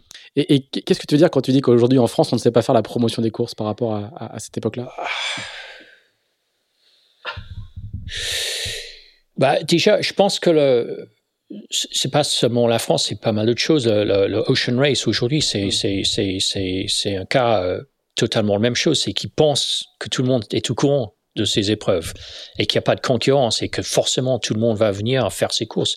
Mais ça marche pas comme ça. La promotion, c'est c'est vraiment de d'expliquer pourquoi, de faire des campagnes d'affiches ou de, de faire la promotion avec les journalistes, de faire des briefings, de euh, de faire parler de ça, de, de faire des, des actes de, de sponsoring sur d'autres épreuves pour attirer des gens, d'avoir, enfin, plein, plein de choses comme ça. En France, les, les choses marchent tellement bien qu'on n'a pas besoin de faire ça, mm. sauf que il y a quelques secteurs où ça manque cruellement et, et, on voit ce qui se passe. Et euh, bon, on va pas parler de ça maintenant peut-être, mais j'ai un peu peur qu'après la, la, prochaine rue du Rhum, il va y avoir une petite euh, baisse d'activité sur quelques secteurs et peut-être ben, le prochain Vendée Globe, pareil, je sais pas, à, voir. Mais euh, le, le, rythme de croissance qu'on a aujourd'hui, c'est, c'est, enfin, je pense que c'est du jamais vu. Tu es mieux placé que moi pour, mm. pour imaginer ça, mais je pense qu'il faut toujours, toujours penser à la suite euh, et, et, et, anticiper euh, les, pas seulement la prochaine génération, mais les prochaines cinq ans, les prochaines trois ans. C'est vraiment très, très important. Et, et euh, je vois pas ça. Alors, ça fera ça l'autre l'objet d'un autre, d'un autre débat. Euh, je voudrais revenir sur euh, aussi une autre de tes expériences, c'est qu'au milieu de tout ça, tu vas faire les Jeux. Ouais. Tu vas, tu vas bosser à la communication des Jeux Olympiques d'Atlanta en 96. Mm. Alors, quel souvenir tu gardes de cette expérience qui est complètement différente par rapport à tout ce que tu as, toutes les autres que tu fais? bon, en fait, c'était c'était assez, intéressant. La Coupe de 85, enfin, j'ai commencé en 80, pardon, 95. Mm. J'ai commencé à San Diego en 94 et puis on a fait euh, toute l'automne et l'hiver et le printemps là-bas.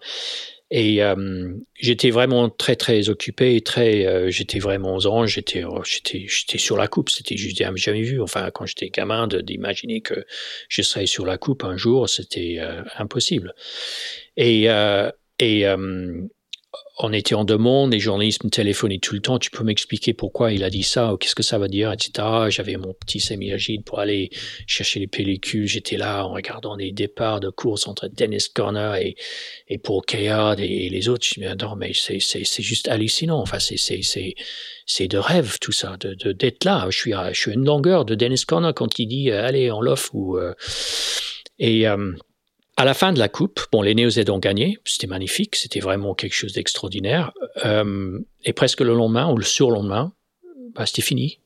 Et d'un coup, dans l'événementiel, et je dis, bah, j'étais tellement fort dans tout ça, donc euh, ça va, ça va passer sur autre chose tout de suite. Euh, ça, Le mm. téléphone va sonner demain, quoi.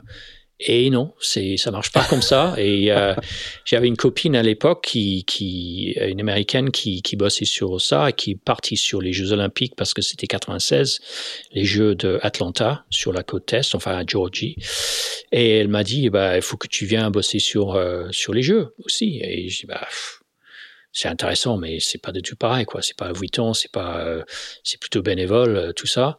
Mais euh, bon, j'étais quand même attiré par ça, et elle aussi d'ailleurs. Mais et, donc je suis, j'ai, j'ai poussé, enfin j'ai vraiment, je suis allé loin de, de trouver ce job. Donc je suis devenu venue press manager pour la régate olympique qui était à Savannah, parce que Atlanta est loin de la côte, c'est à 4 heures de bagnole de la côte. Et la régate olympique, c'était euh, euh, à Savannah, qui Georgie, c'est dans le dans le sud sud-est des États-Unis, entre entre euh, bah, dans le nord de, la Floride. et c'est des marécages. C'est pas un endroit où ça navigue de tout. Il y a personne. C'est un endroit. et donc entre le dernier endroit où on peut approcher la côte en voiture par là est en fait à 30 minutes en bateau de la mer. Donc il y a des marécages pendant 30 minutes à, à 10 nœuds. Quoi. Je vous euh, conseille le, le, podcast de Philippe Presti. Ah oui. Qui du coup euh, raconte les jeux d'Atlanta de, en fine et, euh, et, comment en fait il y a du convoyage en fait littéralement. Il y a du convoyage sur des, il sur des, dériveurs. Et, et, en fait il va il va se déshydrater parce qu'il a il a pas emmené assez d'eau et, et il y a pas de il y a pas de Zodiac accompagnateur tout le temps quoi. Non. Et donc, euh, donc moi, j'arrive à. Je, je, me suis acheté un petit avion euh, l'année avant, après la coupe, parce que ça, ça coûte la même chose qu'une voiture d'occasion. Et j'ai fait tout le, le tour des États-Unis en petit avion pour, euh, pour découvrir les États-Unis. Et je, je, me trouve à, Atlanta, euh, embauché pour faire les jeux. Donc, euh, j'avais mon petit avion avec moi à Savannah et, et tous les semaines, il fallait monter à Atlanta pour les briefings, etc. Avant, euh, les trois, quatre mois avant, avant les jeux. Et euh, j'avais une voiture de fonction aussi, sauf que j'ai laissé la voiture et j'ai pris mon avion. C'était demi-heure en avion et quatre heures en bagnole. Donc, et puis là, c'est difficile à expliquer, mais il y a des terrains d'aviation, mais partout aux États-Unis. C'est comme des pour ici euh, euh, et puis une culture où il n'y a pas c'est pas du tout exceptionnel de, de, de, de, voler partout et donc c'était une autre période super intéressante mais euh, j'étais parmi euh, le, le, seul non américain dans l'organisation de cette épreuve et euh, donc j'ai bien poussé qu'il fallait me prendre parce que j'avais fait la coupe, etc. Et j'étais au courant et enfin j'étais bien et j'ai réussi à faire ça. Bon, c'était payé euh, trois fois rien. Et, euh, et, euh, et je, je, me trouve dans, dans le milieu du, de la culture américaine, euh, bénévolat, enfin les jeux, enfin la totale. Et la, Là, il n'y avait aucune sécurité, aucun rien, aucun risque de terrorisme, rien de tout à cette époque aux États-Unis. C'était avant tout ça. Et en plein milieu de ça, non, un mois avant, il y avait le l'avion euh, Boeing 747 TWA qui s'est écrasé en Long Island Sound et personne ne savait vraiment pourquoi il s'est écrasé. Donc ça commençait à chauffer un petit peu à deux mois de, des jeux ou un mois des jeux.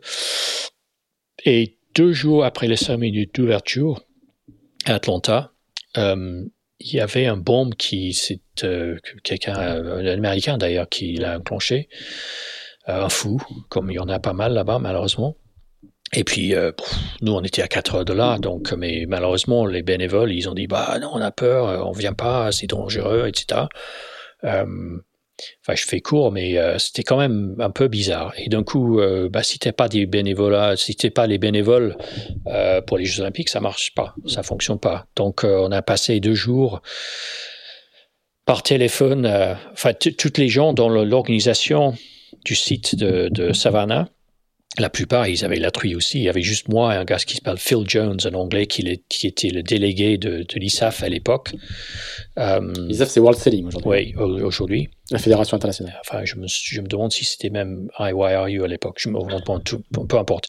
Bon, c'était lui le, le, délégué technique de, du, de la Fédération internationale de la voile. Et moi, on était les seuls non Américains dans le truc. Et finalement, euh, c'était à nous de, reprendre un peu la main dessus parce que c'était un peu la crise là-bas. Il y avait personne pour euh, justement organiser ces navettes bateaux pour emmener des gens sur le. On avait une espèce de port de plaisance, euh, des pontons qui étaient mouillés à mi-chemin entre le village olympique et le plan d'eau. Et tous les bateaux étaient stockés sur ces pontons dont Presti a parlé. Et puis, euh, bah, il y avait évidemment beaucoup de sécurité autour de tout, ça. Et puis, enfin, c'était un peu, c'est un peu n'importe quoi. Enfin, c'est vachement intéressant, mais c'était quand même un peu bizarre. Et, euh, et donc, euh, les jeux ont eu lieu. Et, donc, c'est une période où euh, donc il y avait Jochen Schumann qui avait gagné en Soling. Il y avait euh, Torben Graal qui avait gagné en en star, euh, et, euh, et, son frangin qui avait gagné médaille bronze en tornado. Euh, enfin, c'est toute, toute une période. Et Ian Walker qui avait gagné médaille d'argent en 470 et les Français qui ont gagné en. Euh, Qu'est-ce qu'ils ont gagné? Ils ont gagné en, en, en, en tornado aussi, ou ils ont fait deux. Ouais, je me souviens plus. Enfin, bref. Je crois que c'est 88-92 en tornado. Ouais. ouais. Bon, l'OD c'était l'OD ou on, on, peu importe. Il y avait des Français qui étaient là. C'était Diane, je, je me souviens plus. En tout cas, il y avait des Français. Euh, euh, Jimmy était arrivé. Il y avait beaucoup de presse qui était là. Euh, Jimmy Parrain qui était un peu partout à cette époque. Mmh. et et euh, donc c'était une période très très intéressante en fait ces, ces jeux. Et euh, euh, j'ai énormément appris aussi la rigueur et, et le, le, pour les jeux, il y a un mot d'emploi. Il y a voilà, le, c'est comme ça que ça se passe. Voilà, un, un pavé qui fait euh, 5 cm de largeur, il faut suivre ça. Mmh. Évidemment, c'est du. C'est l'épaisseur du livre, quoi. Hein. Voilà, c'est mais c'est du grand n'importe quoi. Et c'est là où j'ai appris aussi, parce que moi j'avais un petit centre de presse qui était, tout était des tentes là-bas. Il n'y avait pas de, de dur. Et oui, ça c'est aussi marrant, c'est que dix jours avant les Jeux, il y avait un ouragan qui a passé par là. Donc on avait déjà créé tout le village, tout. L'ouragan qui passe, il a fallu tout démonter parce que l'ouragan va tout emporter. Et puis donc on démonte tout le truc à dix jours des Jeux ranger, stocker, etc. Les bateaux qui étaient sur, déjà sur les pontons, enfin c'était n'importe quoi. Et puis l'ouragan a pas, pas passé par là, mais il fallait gérer les gestions des risques, etc. C'est très important, c'est les jeux, tu sais. Donc, euh, donc il fallait tout remonter l'affaire. Et après, cette euh, coup de terrorisme deux jours après le, le, truc.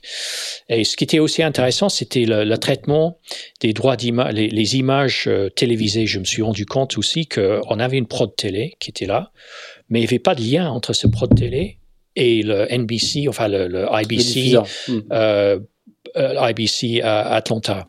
Donc il y avait des super images des régates, etc.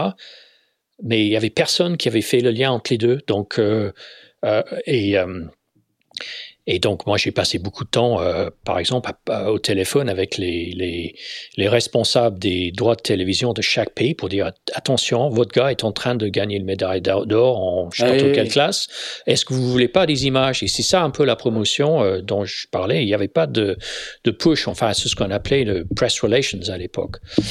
Et, euh, et l'autre chose, c'est que nous, notre rôle, enfin au centre de, centre de presse, dans le grand bouquin, dans le, le, le, le mot d'emploi, la Bible, le Bible on n'avait pas le droit de, de donner euh, des conseils ou des informations en dehors du... Il n'y avait même pas de communiqué de presse de, des Jeux olympiques. C'était juste euh, une ligne sur, ou un petit paragraphe par classe de qui a gagné, qui a fait deux, et, et, et voilà, quelles sont les conditions, et, et voilà, Rien. C'est juste incroyable parce qu'on a une super épreuve qui est ici. C'était, encore une fois, avant Internet. Donc, euh, un des partenaires de l'épreuve, c'était IBM. Non, IBM, c'était IBM. Enfin, bref, euh, une boîte technologique. Et euh, leur système de réseau, machin, tout début de, de, des LAN, etc., ça marchait pas très bien. Et surtout, nous, on était au fin fond de la Géorgie, on n'était pas l'athlétisme ni ouais. Donc, ils ont strictement rien à faire avec nous. Et, et, donc, il fallait vraiment se battre pour pousser l'information de la régate olympique, qui était quand même une énorme euh, épreuve, euh, vers le monde à l'extérieur. Et euh, ça, c'était, euh, j'ai appris plein de choses là. J'ai vraiment appris plein de choses là. Et, et, ça, plus tout ce que j'ai appris avec euh, 8 ans, ça m'a mis à une bonne compréhension de comment doivent être montées les, les grandes épreuves. Voilà. Tu vas faire le, tu vas, tu vas aussi être responsable de la communication sur une Volvo Ocean Race. Ça, c'est le troisième grand événement. Je, je, je, passe parce que tu vas être euh, dire comme de Team, euh, tu vas, non, tu vas travailler pour Team Origin à un moment. Tu vas dire comme de l'Audimet Cup. Oui. Tu vas, tu vas avoir encore plein de jobs. Et puis, la, la Volvo, c'est quand même un moment euh, assez, euh, assez charnière ah, aussi. assez important. Hein. Oui. Euh, ouais, ça c'est la en 2008-2009. 2009. Oui, donc j'étais déjà donc après la coupe euh, en 2007 où j'étais dire comme pour la coupe euh, pour Alinghi. Enfin, pour Alinghi, pour le- la boîte qu'ils ont mis en place pour gérer l'épreuve à Valence, ACM. Euh, et à la fin de ça, euh, j'ai dit, bon, bah, j'ai fait cinq coupes dans l'organisation, j'aimerais bien passer euh, dans une équipe. Et donc, euh, c'était à l'époque où Ben Ainsley avait fini de gagner toutes ses médailles et ils avaient envie, il avait envie de, de faire la coupe. Il avait déjà fait un peu de coupe, mais, mais, mais rien de. Il n'a pas duré longtemps dans les écuries parce que ses ambitions étaient toujours olympiques. Et ce Keith Mills avait monté un projet Team Origin avec euh, Mike Sanderson à la, tête de ça, mais avec euh, avec Ben Ainsley comme skipper et, ils m'ont pris euh, pour pour gérer les relations institutionnelles euh, et la com euh, de ça. Ça c'était en août 2007, Mhm. tout de suite après la coupe, et puis c'était vachement intéressant. J'étais toujours, euh, euh, je vécu, j'ai vivais toujours à, à, à Valence à l'époque. J'avais toujours un appart. Euh, J'étais marié avec, euh, on avait deux enfants à l'époque là-bas, et puis. Et puis, euh, et puis après six mois, il y avait ce, ce, ce, ce procès qui a foutu tout en l'air et qui a cassé ça. Et puis malheureusement, on était une centaine de personnes avec des bateaux dans tous les sens. On avait acheté l'ancien euh, bateau d'Alinghi. On était prêt. euh, C'était vraiment, euh, pff, on était prêt quoi. Et puis on a, il y avait dix autres équipes aussi. Et puis ils ont, ils ont, ils ont tué ça. Ils ont tué ça avec leur truc. C'est comme si demain tu tues le F1. Demain il y a Red Bull et, et Mercedes qui se met en procès les uns contre l'autre. Et d'un coup, il n'y a pas de Formule 1 pendant trois ans. Tu disais, j'avais lu un- un- une l'une des interviews, tu disais qu'il y, a- il y a un millier de personnes qui ont perdu leur, qui ont perdu leur job. Oui, oui. Et pas, des, pas de petits jobs non plus. C'était des, des bons ingénieurs, des gens, euh, et j'en faisais partie. Et, et euh, donc, euh, fallait se réinventer. Euh, et, euh, et donc, je suis parti. Euh, euh, le Audi Med Cup, qui était sponsorisé par Breitling avant, c'était quand même. Il y avait Audi un petit peu dans le coup. C'était les TP52. C'était le circuit méditerranéen des, Oui, le TP52. Med Cup. C'était assez chic, ça. Hein C'était super. J'étais invité bien. une fois, euh, je, Ouais. j'étais invité dans une ville espagnole dont j'ai oublié le nom. Euh, je me souviens, c'était un voyage de presse, hein. Enfin, Ouais. c'était- une invitation presse. Ouais. Je me souviens de, de l'énorme Audi Q7 qui nous attendait à la Bah sortie ouais. de l'aéroport. Bah je me bah souviens ouais. de, je me souviens, on est arrivé très tard à l'hôtel et du, de, de la montagne de sushis qui, qui nous attendait dans la chambre d'hôtel. C'était, euh, non, non, une autre. Bah, il y avait, la- il y avait la sans doute plus d'argent investi à terre que, que... Bah, c'était la promotion et c'était Ah ouais. euh, de, de et sans doute tu avais rédigé un petit bout de papier euh, dans ton journal pour parler de ça. possible. Quoi. C'est, euh, euh, mais, mais justement, c'était une époque où, où on faisait de la promotion de, de- des événements et c'était pas juste pour les, les voileux, Mm. c'était pour plein de choses. Et les TP52 étaient aussi, euh, étaient, étaient une, une, une antichambre de la coupe. Avait- Voilà, c'est ça. Tous les très, équipes de la équipes, coupe, hein. ils avaient leur bateau, etc. Et c'était vraiment, euh, c'était, c'était chouette. Et, et je, je, je me souviens, bon, on m'a, on m'a demandé d'aller euh, leur filer un coup de main. À, j'avais un peu de profil dans la com et la promotion des épreuves à l'époque. Et donc, ils m'ont demandé, la, la boîte qui gérait ça, une boîte espagnole qui était plus dans le foot, une boîte événementielle, ils ont dit, bon, bah, on, on est peut-être sur le coup avec Audi pour signer euh, partenaire pour longtemps. On aimerait bien que tu viennes faire un audit et que tu des, un peu de consulting pour nous. Et donc, j'avais fait un, euh, un programme, j'ai fait deux, deux, trois épreuves avec eux en 2017, euh, 2007 et j'avais fait un, un, papier, enfin un papier, un, un rapport euh, qu'ils ont présenté à Audi et ça a eu, ça, ça a eu son effet. Et puis Audi, ils ont, ils ont, ils ont signé 8 millions d'euros par an, tu imagines Par an? Par an. Par an. Oui. Par contre, il fallait, non, pardon, Ok. 5 millions par an. Et l'épreuve, euh, il y avait 5 épreuves. Et le Même budget c'est de pas fonctionnement, c'était 8, euh, euh, 8 millions d'euros par an en opérationnel. Et donc, Audi nous filait 5 millions. C'était Audi AG, hein, c'était en la maison mère. Par contre, dans le contrat, il fallait qu'on livre 5 millions d'euros de retombées presse. Chiffré. Mm, mm. Enfin, bien, euh, et tu sais comment ils sont les Allemands, il n'y a pas de. Et donc, dans ça, ils nous donnaient les recommandations, des publications qu'ils aimeraient bien voir un peu.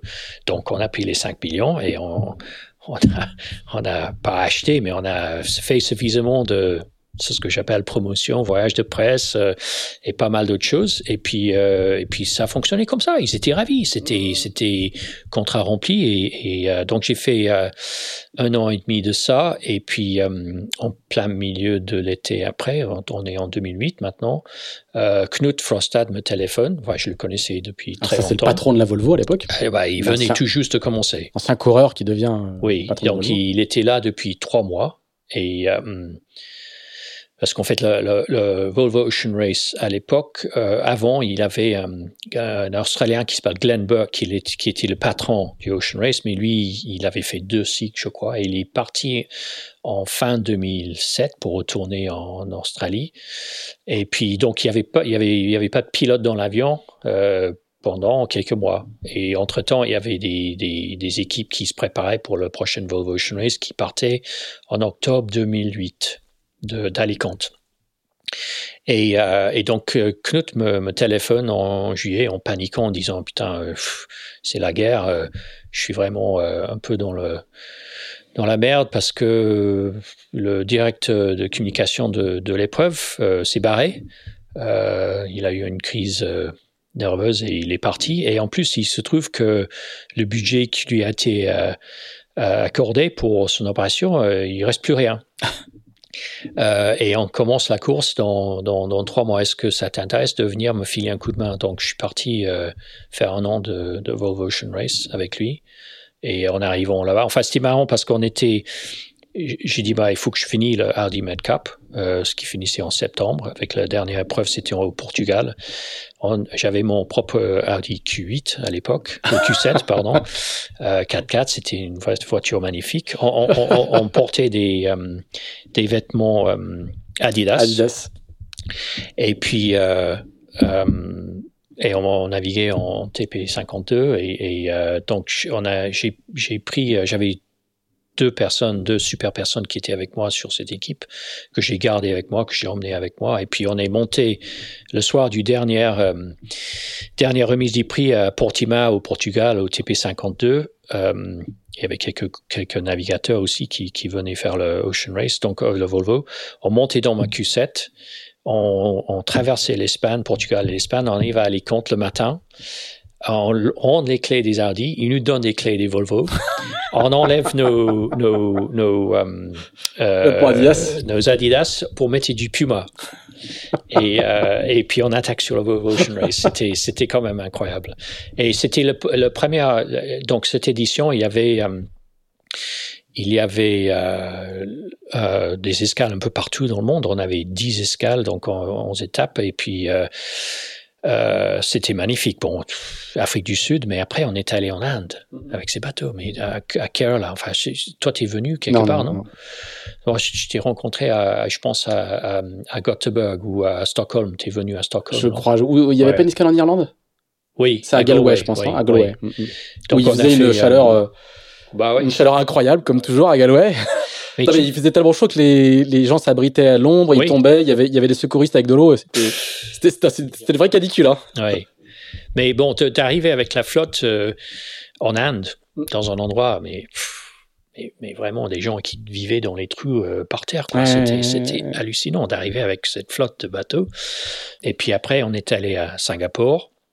Et après ça, on est monté dans le nord, dans l'hémisphère nord, en, en, en février à Qingdao, où a lieu les Jeux Olympiques, euh, la, la, régate olympique, euh, sept mois avant. Ouais, sept mois, ouais. Et donc, euh, on était dans le village olympique euh, sept mois après, mais en plein hiver. Alors, on est arrivé, et il y avait ça de neige partout, et on était à Qingdao pendant presque trois semaines. Et pendant les trois semaines, on n'a jamais vu, il y avait une visibilité de, allez, un demi-mille, une petite kilomètre de temps en temps, pas mal de temps, on, ne voyait même pas devant nos nez. Et le dernier jour qu'on était là, c'était grand bleu. Et on voit, il y a des collines et tout partout. C'était, quand même assez intéressant. Mais, mais, mais quel, quel, euh, quel épisode, le, Ocean Race, c'était le Ocean Race à l'époque. C'était euh, et puis la fin.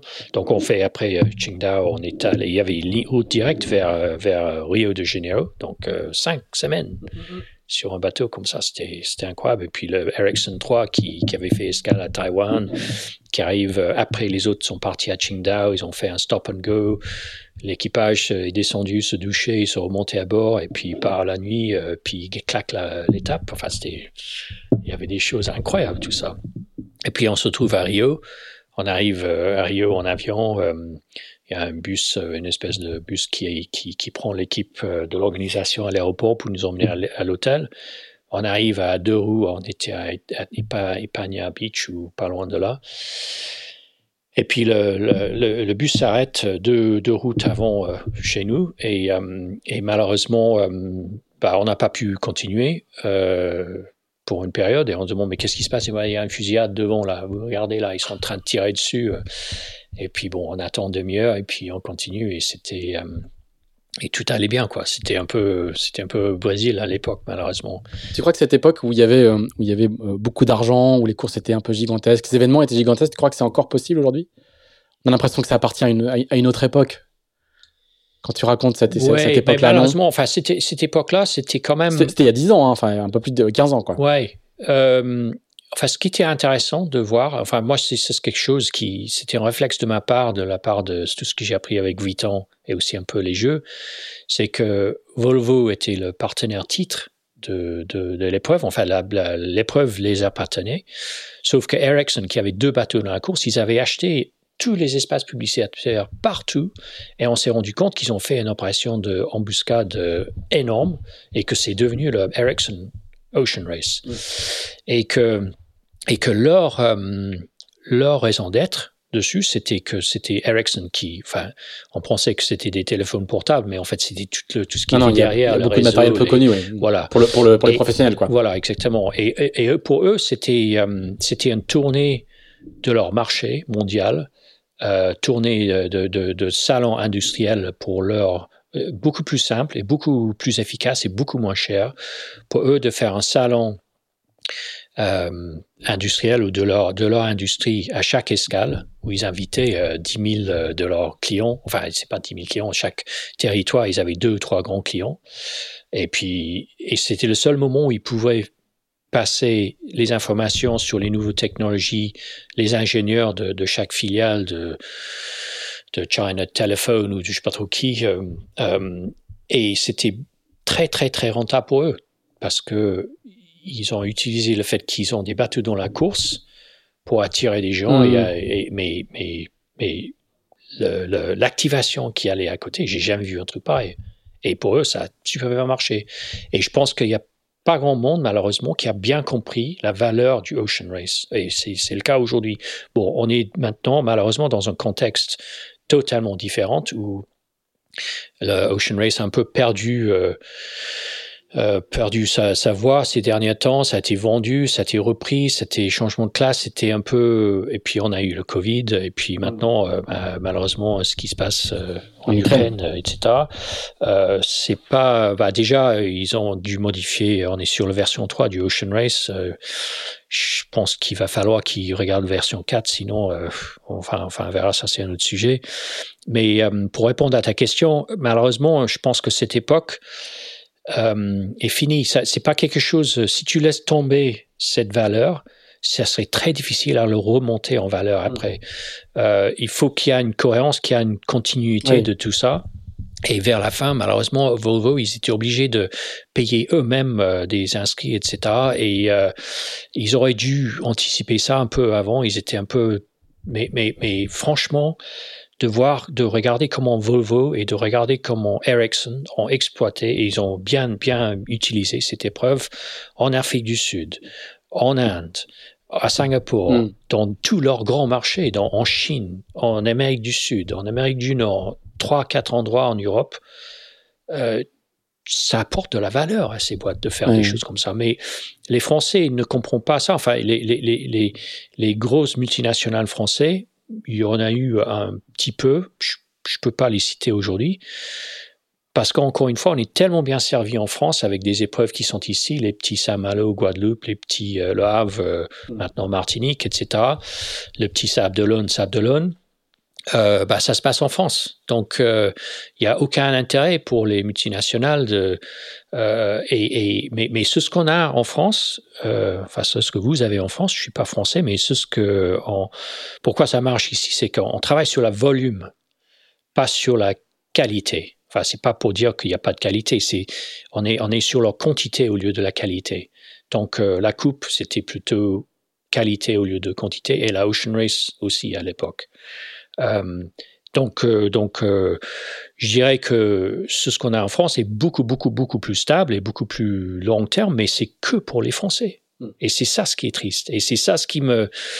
Enfin, moi, je, je pousse à, à, bloc pour internationaliser de plus en plus, mais ça se passe pas au super haut niveau en IMOCA et Ultime. Ça se passe... Euh, euh, au niveau des mini, des Figaro et des classes 40. Mais Alors, c'est encore... Euh, transition parfaite. transition parfaite parce que du coup, euh, à la fin de cette, cette décennie 2000, tu vas à nouveau un petit peu changer de changer de métier et tu vas revenir à l'opérationnel maritime, on va dire. Ouais. et tu vas notamment t'intéresser à, au Figaro. tu vas t'occuper de l'Artemis Offshore Academy. Oui. Euh, euh, enfin, c'était, ça a commencé un petit peu avant ça. Moi, j'étais à l'époque, dans les années 90, quand j'ai. Oui, voilà, c'est ce que j'allais dire. Mais du, du, coup, enfin, euh, ma, ma, question qui, qui, qui, arrivait était plutôt euh, pendant toutes ces années-là, tu as continué à naviguer. T'as oui, oui, couru, voilà, c'est ce, ce, dont on n'a pas du tout parlé.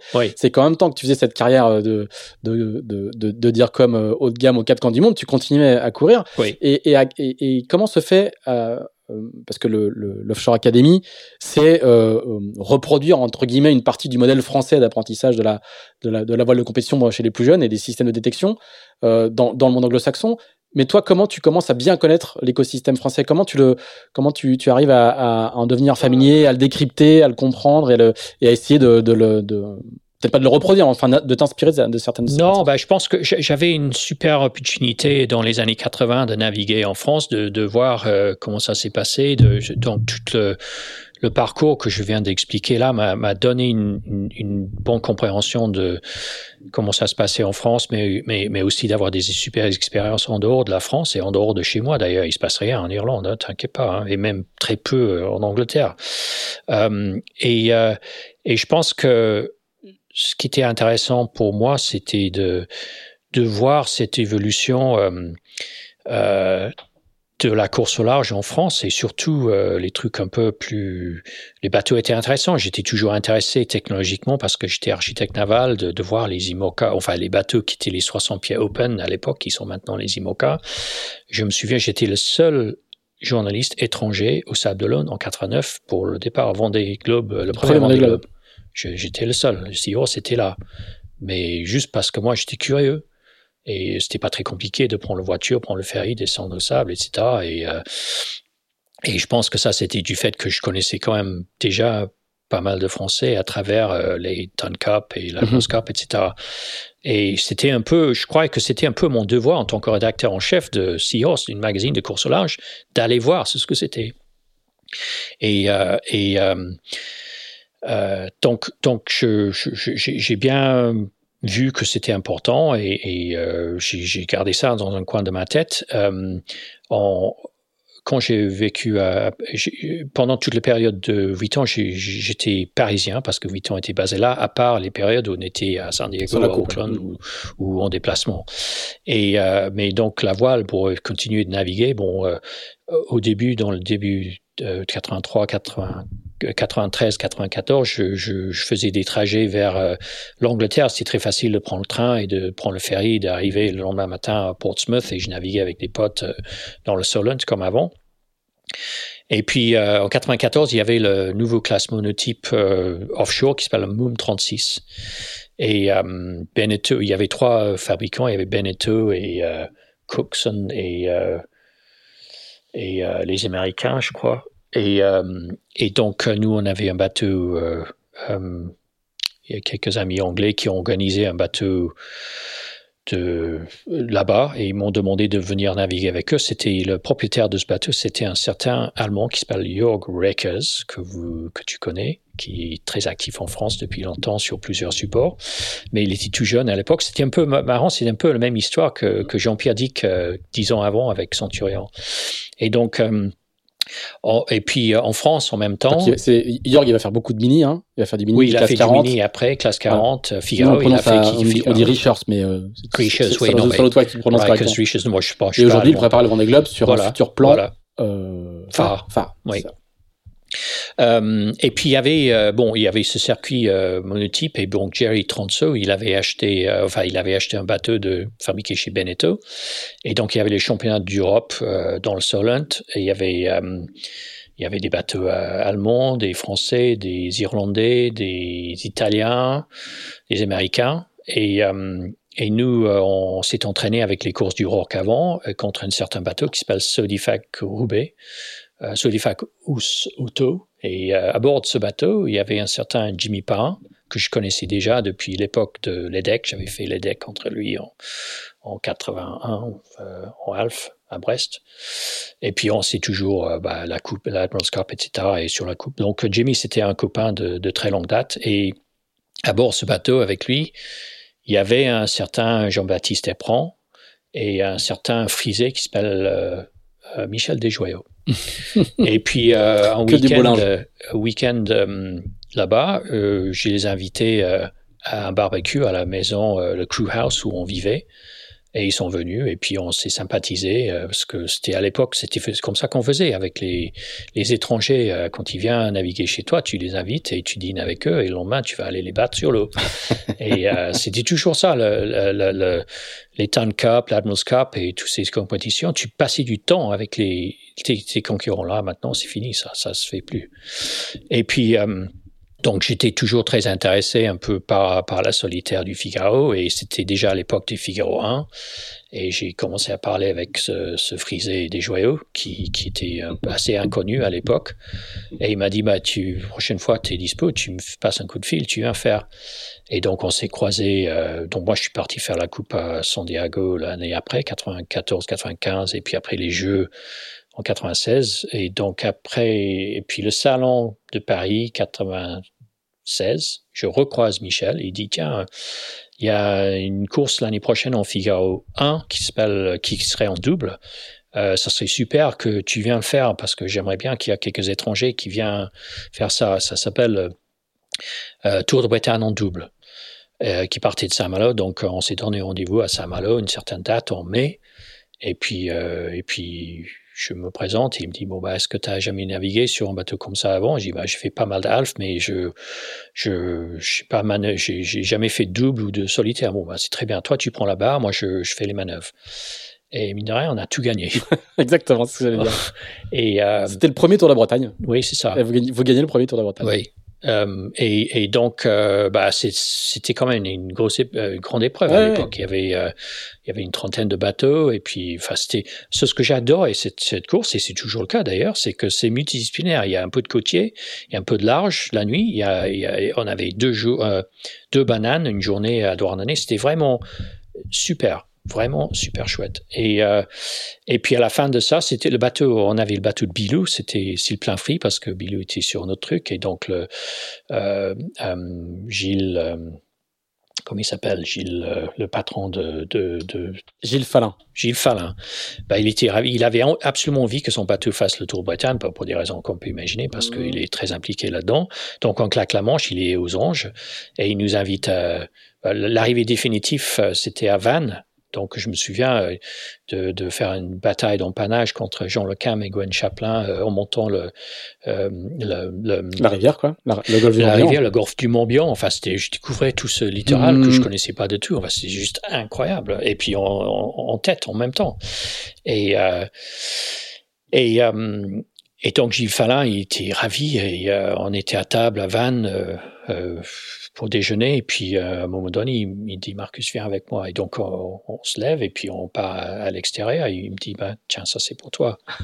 Et il m'a donné un petit chèque. Et j'ai dit bah putain mais c'est je, reviens pas c'est juste pas possible ça c'est incroyable. Bah, ouais mais bah, j'ai pas besoin de ça. Enfin c'est très sympa. Je dis pas non mais euh, je suis pas venu pour ça quoi. C'est euh, j'ai vraiment découvert un super truc. Il dit non mais tu te rends pas compte c'est ce que tu as fait pour ma marque, ce, ce dernier truc. Pas seulement parce que vous avez gagné, mais tu t'es comporté avec des yeux, enfin, tout le monde est amoureux de toi parce que tu es un étranger qui est venu là-dessus. Enfin, je dis ça maintenant, mais euh, et, ça m'a vraiment marqué ce, truc. Et, en plus, il a dit euh, parce que ça c'était en mai et puis la solitaire c'était juillet août et il me dit euh, bon euh, fin août euh, il y a encore une épreuve à Brest j'aimerais bien que tu Bilo il veut pas le faire parce qu'il prépare je sais pas la Jacques Vabre ou je sais pas trop quoi. Tu, je te file le bateau. Tu, tu fais et donc ça c'était ma première course en solitaire. C'est des grands ah prix de, de Brest à l'époque où les grands prix euh, pas mal pour débuter le solo. Oh, non mais c'était incroyable. Et moi je dis bah, attends mais j'ai tout clagné je vais je vais être fort hein. putain putain je vais voler les départs j'ai raté les rangs de panage enfin c'était c'était une catastrophe. Mais ce qui était très intéressant parce que c'était à Brest en même temps que le prologue et le départ de la mini transat c'était ah, en septembre. Et donc toute la flotte des mini était là et mes deux potes euh, Mark Turner et sa petite euh, euh, compagne, enfin compagne, euh, sa petite associée, associée Ellen MacArthur qui était là. Et et bon Marc je connais depuis dix ans déjà, on a fait pas mal de choses ensemble. Et lui il était sur Zurich, il était toujours coureur à l'époque. Ah non, non, non c'était Thomas, Thomas, Thomas, Thomas, Coville. Lui il était sur notre bateau, enfin tout. Carphone Warehouse. Oui. Warehouse. Oui, c'est ça. Et, et, Avec l'accent. Et Ellen, et donc il y a le prologue le week-end avant le, leur grand départ. Et puis Hélène, il y avait personne pour naviguer avec elle. Elle m'a dit, tu veux pas faire le prologue avec moi? Donc j'ai fait un peu de mini avec Hélène MacArthur sur son bateau macro là qui était le poisson. Elle avait, elle avait, elle avait 19 ans ou quelque chose comme ça à l'époque. Et euh, et, bon. et, donc là, en quelques mois, tu es, plongé dans le bah, la voile française et bretonne. oui, bon, enfin, j'ai bien compris. Euh, je savais un peu tout ça, mais j'avais eu la possibilité de toucher à ça. Et ça s'est très bien passé avec euh, Michel et, et Régine euh, Bournance, qui, était, qui est devenu des, des, des vrais amis euh, très vite. On a fait beaucoup de choses ensemble. Moi, je, suis venu un peu plus loin pour faire des entraînements à, la Trinité-sur-Mer avec un, un, un, Sydney 40 que, qui s'essaye de pousser en Angleterre. Et, et euh, donc, on a fait énormément de choses ensemble. Et puis, euh, et puis l'année après, euh, Mich euh, m'a téléphoné de nouveau et a dit euh, euh, donc c'était après l'âge du 2R, euh, euh, Transat en double en figure 1, il y avait euh, à l'époque c'était des amateurs, c'était un peu avant le transcontra, donc il y avait pas mal d'amateurs qui cherchaient, qui, qui, qui avaient envie d'avoir un, skipper pro pour ou payer un skipper pro pour les emmener de faire la transat. Et une fois la transat finie, bon, les bateaux revenaient en France. Enfin, cette année-là, ils sont revenus en Méditerranée en cargo. Et puis, il fallait quelqu'un pour prendre les bateaux en main et les ramener. Et donc, Mich m'a dit, bon, bah, le, monsieur qui est propriétaire de ce bateau, il s'appelle Jean de France, il est dans l'informatique. Il a suffisamment de congé pour faire la transat. Le bateau revient à Valence euh, en cargo. Enfin, tous les bateaux sont euh, rentrés à Valence parce qu'il y a euh, cette magnifique épreuve en Méditerranée qui s'appelle euh, à l'époque le Porcol, solo Porcol, qui était incroyable. Et donc, il te propose son bateau. Si tu prends en charge ton bateau, son bateau pour le ramener à, à, Toulon, pour le mettre sur un camion, tu peux, tu peux, euh, tu peux faire, euh, tu peux faire euh, le solo concarne, le solo Porcol avec. Et donc, je suis parti pour faire ça et et en plein milieu, le mec m'a dit bon bah il y a des problèmes électroniques. Si tu si tu repères ça, si tu payes la réparation de tout ce qui est électronique, je te laisse le bateau pour l'année. Tu peux faire la solitaire. Donc euh, donc j'ai fait ma première solitaire comme ça. C'était en 98. Oui. Et bon c'est parti comme ça quoi. D'accord. Et, et, tu vas aussi faire des Jacques Vabre, je crois, non? Il y a, il y a une, Alors, je j'ai oui, pas, le, pas le cursus complet, mais euh... non. Bah après la coupe de 4 euh, que de 99-2000, euh, je suis rentré en France, euh, ça c'était à Auckland, et puis euh, la boîte de Bruno Troublé était en train d'être achetée par Havas Sport, son agence, et et Lucien Boyer qui était bah, qui est toujours le patron de tout ça, il avait signé Europe 1 et Newman pour le Transat anglaise. anglaise. Et il m'a demandé d'être DIRCOM de ça. Donc, euh, je me trouve euh, à Paris, euh, au rez-de-chaussée de Europe 1 pour faire ça. Mais, et donc, parmi, et c'est l'épreuve que Helen a gagnée en IMOCA, Mich avait aussi son IMOCA qui était en construction, le premier PRP. Euh, mais il n'a pas eu un le bateau était mis à l'eau euh, tout de suite avant, donc il n'était pas prêt. Il, il, a fini, il a qualifié, mais il n'a pas fait brillant. Et Mike Golding était aussi sur la course. Et je connaissais pas trop Mike Golding à l'époque, mais son attaché de presse est venu me voir après euh, à Newport pour dire bah il euh, y a personne dans notre équipe qui, qui parle ah français. on aimerait bien que tu nous rejoignes pour, pour pour guider et assister Mike. D'où l'importance du français. En euh, oui, voilà. Donc, euh, je me suis associé avec Mike Golding euh, cet été, et puis le départ de, du Vendée Globe, c'était parce que j'étais toujours parisien. Et donc, on a fait le, le Vendée Globe ensemble. Enfin, moi à terre, lui en mer. Bon, il a eu que des emmerdes, comme tu sais bien, mais ça c'est encore une autre histoire. Et et à l'arrivée, enfin pendant le, après l'arrivée, il m'a dit bah voilà, je fais le Jacques Vabre cet hiver, euh, j'aimerais bien que tu sois coéquipier avec moi. Euh, donc j'ai fait, on a fait, et puis j'ai fait le Jacques Vabre avec lui. Et donc euh, c'était, euh, bah, il avait un super bateau. Hein. Et euh, mais on n'était pas très préparé. Quand je regarde maintenant, quand j'imagine maintenant, c'était du grand n'importe quoi par rapport à tout ça. Et on a, fi on a en fini deux. On avait, c'est Bilou qui a gagné on était en tête pour, la pour la descente, pour la première partie de, de l'épreuve jusqu'au Cap Vert, quelque chose comme ça. Et on a loupé un truc parce qu'à l'époque, on avait droit à routage. Et non, on n'avait pas de hauteur, on n'avait rien, mais euh, Bilou était bien, bien mieux préparé et puis il, a, euh, il est parti. Et puis voilà. Et donc nous, on se trouve avec Mike, avec euh, Mark Turner et euh, Nick Maloney en bord à bord pendant cinq jours euh, jusqu'à l'arrivée. Et puis on les a battus à la fin, ce qui était magnifique. Et voilà, mais euh, c'était du portant, de, du Havre jusqu'à l'arrivée. Et je me suis bien rendu compte parce que la calife, c'était pas du portant. La calife, c'était auprès 30 nœuds de vent euh, dans, le, dans, le, dans la Manche. Je me dis, attends, mais comment il peut faire ça? C'est juste n'importe quoi. Donc, euh, euh donc euh, j'ai pris ma retraite de la course au large à cette époque-là. C'est voilà. Après une course au portant. Et t'as fait combien de solitaires du Figaro? J'ai fait deux, j'ai fait quatre saisons, euh, mais que deux solitaires. D'accord. Quatre, quatre fois. Euh, bah, le Pourcol, c'était un petit solitaire, c'était trois semaines à l'époque. En euh, short, par contre. En short et t-shirt, oui, carrément. Ouais. Euh, donc on, on, comprend bien de, de, du coup d'où vient ta, ta, ta, ouais. ta, connaissance de, de l'écosystème euh, français. Est-ce que est-ce que c'est ça aussi qui t'est convaincu euh, Parce qu'on parlait tout à l'heure de, la de l'Artemis Offshore Academy.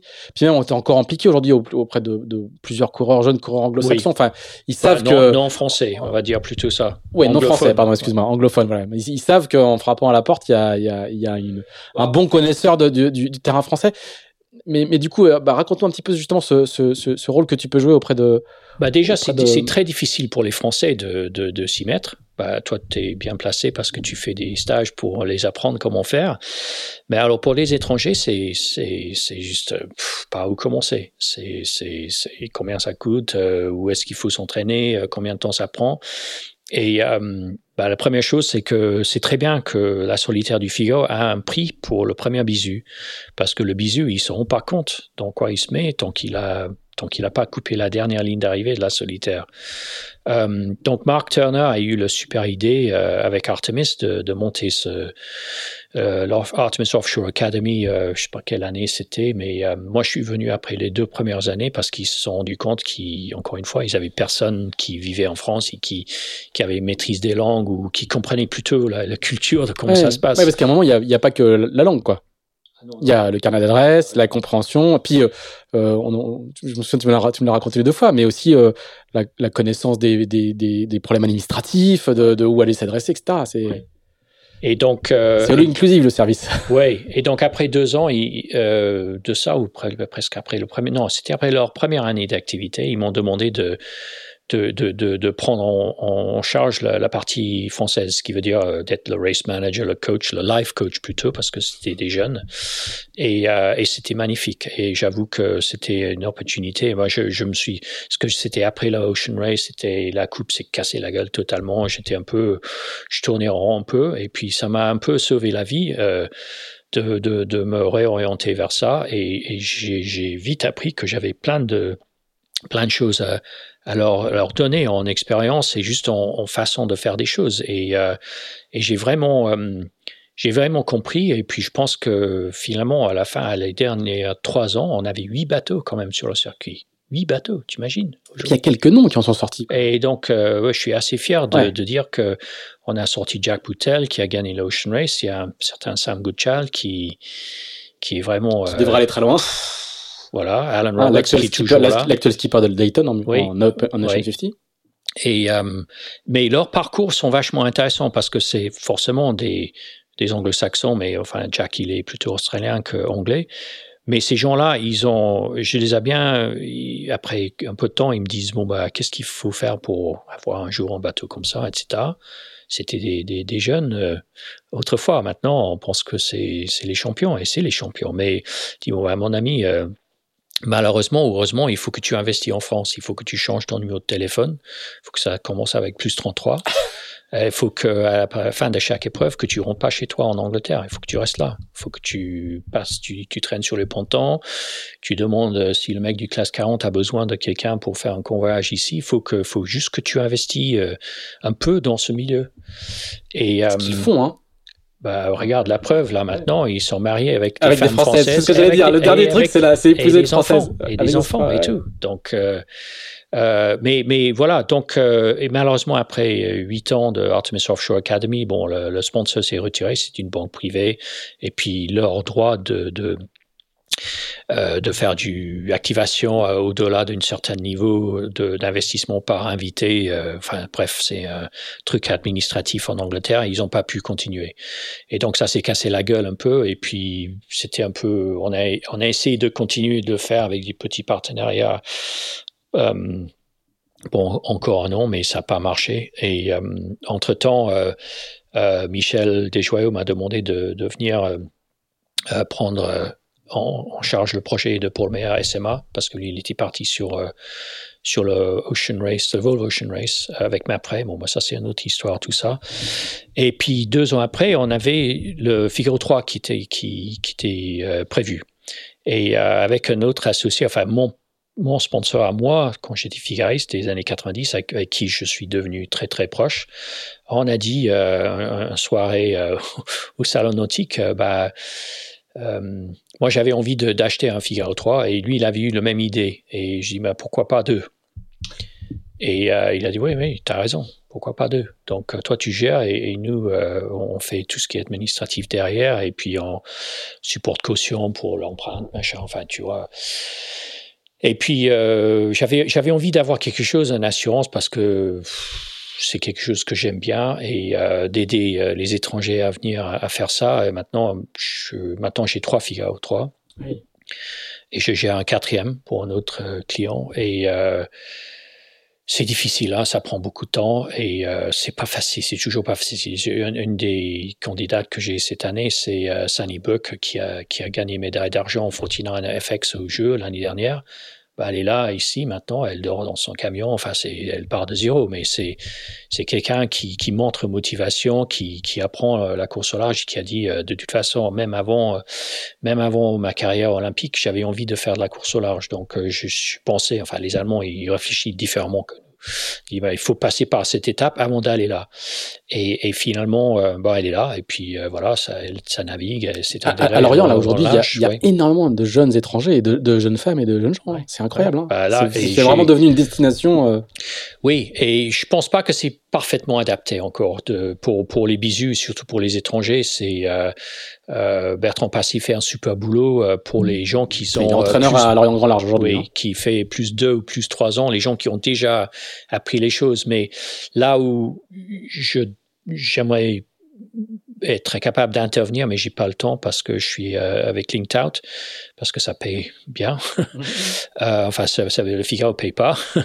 mais à l'époque de l'Artemis, tu vois, on les formait, euh, ils arrivaient en tant que, euh, ils avaient un yachtmaster, ils savaient comment ils étaient formés en entraîneur, on, fait, on faisait toute la formation. Ouais. Donc, euh, donc un étranger qui débarque ici après une carrière olympique, euh, bah c'est pas c'est pas tout devant eux. Tu vois, il faut monter ici, il faut avoir quelqu'un comme moi pour dire. Quoi. Il y a beaucoup oui. de gens qui veulent le faire. Oui, oui. Et il n'y a pas beaucoup de barrières à l'entrée. Non, le, bah, le seul truc, c'est bien évidemment, c'est le budget. Et puis aussi quelqu'un pour tenir la main. Mais même les étrangers, quand ils viennent, ils savent pas combien ça va leur coûter. Mm. Et où et, et, et, donc, je, je, je viens avec mon expérience que j'ai apprise sur le Artemis Offshore Academy et, voilà, bah, je suis, je suis jusqu'ici dans dans l'affaire, quoi. C'est Marcus, dernière question parce que le, le, temps file. Je, je sais que tu as, as, des contraintes. Ouais. Euh, quand même, un, un, il faut qu'on parle de SMA, qui, est, qui, est, qui, a, qui, a, été quand même une grande, une grande aventure, qui est encore, à nouveau, encore, encore un autre, une autre, une autre ligne sur ton, sur ton CV. Il y a un nouveau, une, une, nouvelle euh, réinvention. Donc, tu as été le, le, team manager de, de, oui. de SMA avec Paul, mais là pendant pendant quatre ans. Oui, pendant trois ans. Pendant trois ans, pardon, dont un Vendée Globe, dont un bateau euh, perdu puis retrouvé en Irlande. Euh, qu'est-ce que tu qu'est-ce que tu gardes de cette euh, de, de, de, cette aventure? Bah, des, des énormes des énormes souvenirs de, de et, et surtout j'ai appris mais tellement de choses. Enfin la gestion t'as dit ça à chaque fois hein. Ah mais, mais ça fait deux heures qu'on discute tu dis tu dis t'as dit tout le temps que t'avais appris, appris. Ah non mais non mais c'est c'est c'est chaque jour on apprend. Si, si on n'apprend pas, c'est pas très intéressant. Et, euh, non, non, bah là, c'était bah justement le milieu IMOCA, le, encore une fois, le milieu le milieu organisateur, je pense que l'équilibre entre les équipes et les, les, et les organisateurs, c'est toujours très, très euh, délicat. Euh, il y a beaucoup de travail à faire toujours dans ce, dans ce domaine-là. C'était exactement la même chose avec la Coupe, c'est que les, les, les, équipes est devenues plus professionnelles que les organisateurs et, et euh, il y a de plus en plus d'attentes et, et bah, le milieu évolue et c'est très bien, ça progresse, mais, mais euh, en arrière-plan, il y a quand même beaucoup, beaucoup de choses. le temps que IMOCA passe et, et euh, ses adhérents passent à préparer, gérer des choses et, et aider et assister à accompagner euh, les organisateurs de courses, que ce soit Vendée Globe, que ce soit euh, Bermude 1000, que ce soit euh, Jacques Vabre ou Durham. Enfin, c'est, c'est, c'est, c'est, ce que j'aime par tout ça, c'est que c'est fait ensemble. Euh, mais c'est beaucoup, beaucoup plus de travail que les gens y croient. C'est vraiment, euh, c'est du plein temps pour pas mal de monde, même dans les équipes. Enfin, moi, je, je passe beaucoup de temps au sein de, de, de l'équipe de Tom Marion. Quand je dire institutionnel, bah, c'est, Là, par exemple, c'est la relation avec les organisateurs, avec les bah, classes, avec bah les autres équipes, avec euh, bah là, par exemple, la ville, sur quand on veut faire un visuel pour le prochain Vendée Globe, c'est un pavé de 30 pages sur les droits d'image, sur les, enfin, c'est, c'est, c'est, c'est pas acceptable au début. Et quand tu as 40 bateaux qui veulent s'inscrire pour le Vendée Globe, bah, et, euh, c'est de la diplomatie, puis du conseil, du bon sens, mais du temps surtout de, de faire avancer ça. Donc SMA, c'était un super projet dans la mesure où euh, bah, Paul, il commençait au début, même on avait le même niveau en fait. On avait que fait que du Figaro et puis voilà, on se trouve euh, tous les deux dans un milieu où euh, waouh, avec le grand Michel Desjoyeux, euh, mère agité, euh, qui avait tout claqué jusque-là, avec le Vendée Globe bah, X fois, le projet Gabar qui a été que brillant, et, et nous on était là. Donc c'était quand même quelque chose qui, qui j'ai appris, j'ai rencontré des super personnes et j'ai bien appris de, de, de vivre et de travailler à Port-la-Forêt, c'était aussi très très bien. Et, euh, et euh, j'ai bien compris que Port-la-Forêt avait vraiment euh, sa place. Enfin, c'est l'origine de, tout. Mais malheureusement, ou heureusement, enfin, je sais pas, mais ça a grandi. Mais et maintenant, c'est l'Orient, le, le, centre du monde.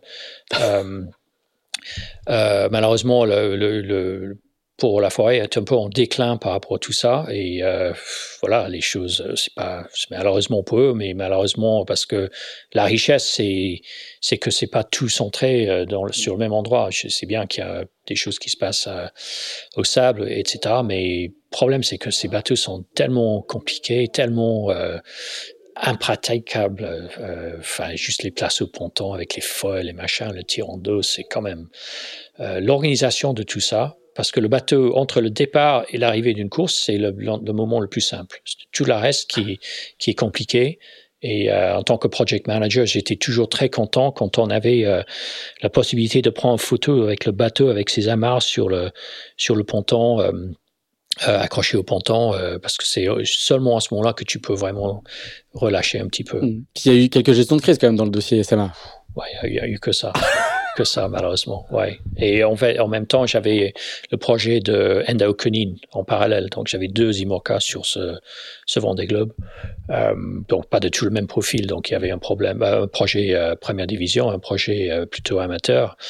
On va rappeler hein, que Paul casse, casse sa quille quasiment au point Nemo, quoi, hein, et, fait, et, et, et, fait escale. Du coup, il va à Tahiti. Voilà quand même le... en termes de logistique et d'organisation, c'était. Bah, nous, nous, on était à Tahiti et je pense que l'accueil qu'on a eu à Tahiti, euh, ce qui était euh, quelques semaines avant l'accueil que Armel a eu au sable, était beaucoup plus important. Avec la Hula Girls, le soleil, et puis. Euh, donc, au sable, c'était. Et puis le, le, le, bateau qui est perdu sur un, sur un coin retour. Ça, ça, ça, bah, été un truc incroyable. la hein. course Saint-Barth, oui, Concarneau. C'était sur un retour de. Sur un retour de Jacques Vabre, non de mémoire. Oui, c'est ça, oui. Et Paul a cassé ses côtes. Il était enlevé par la marine euh, portugaise au large des Açores. Et puis le bateau était à la dérive pendant trois semaines. Et on l'a récupéré. On a fait cinq tentatives pour aller le chercher. Et puis finalement, on l'a eu euh, en face de chez moi le 4. C'est ça, c'est ça, c'est le truc qui est complètement incroyable. Ouais. Ouais, non mais ça c'est un autre podcast. Mais, euh, on a fait une super article dans Voisier Voilé avec Philippe Chubin là-dessus. Mais ça c'était. Nous on avait raconté pendant dans Tip Shaft pendant le, je sais pas si tu te souviens, justement le, numéro entre Noël et le jour de l'an. On avait appelé Adrien Hardy qui était encore, euh, qui était encore en route. Ça avait été une sacrée, euh, une sacrée aventure. Bon Marcus, le, le, le, le temps, le, mon, mon, temps est écoulé, ton temps est écoulé aussi. Merci beaucoup, merci de nous avoir euh, partagé avec nous toutes, ces, toutes ces aventures aux quatre coins du monde et dans, et dans, et dans toutes les dans toutes les voiles, la voile anglo-saxonne, la voile étrangère, la voile espagnole et la voile et la voile française. Merci beaucoup si vous les avez suivis jusqu'ici. Merci aussi à vous d'avoir pris le, le, temps de nous écouter. Comme d'habitude, faites-nous vos commentaires, dites-nous si c'est bien, si c'est pas bien, euh, ce qu'on peut faire de mieux. Euh, n'hésitez pas euh, à partager, n'hésitez pas non plus à mettre 5 étoiles dans Apple Podcast. Je crois qu'il y a de la notation maintenant dans Spotify aussi, pour ceux qui écoutent sur Spotify. Et puis on se retrouve dans 15 jours avec, avec un nouvel invité. Salut Marcus, merci beaucoup. Merci.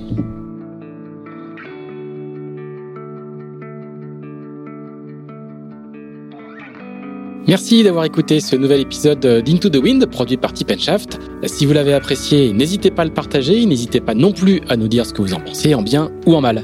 On se retrouve dans 15 jours pour un nouvel Into the Wind. À bientôt!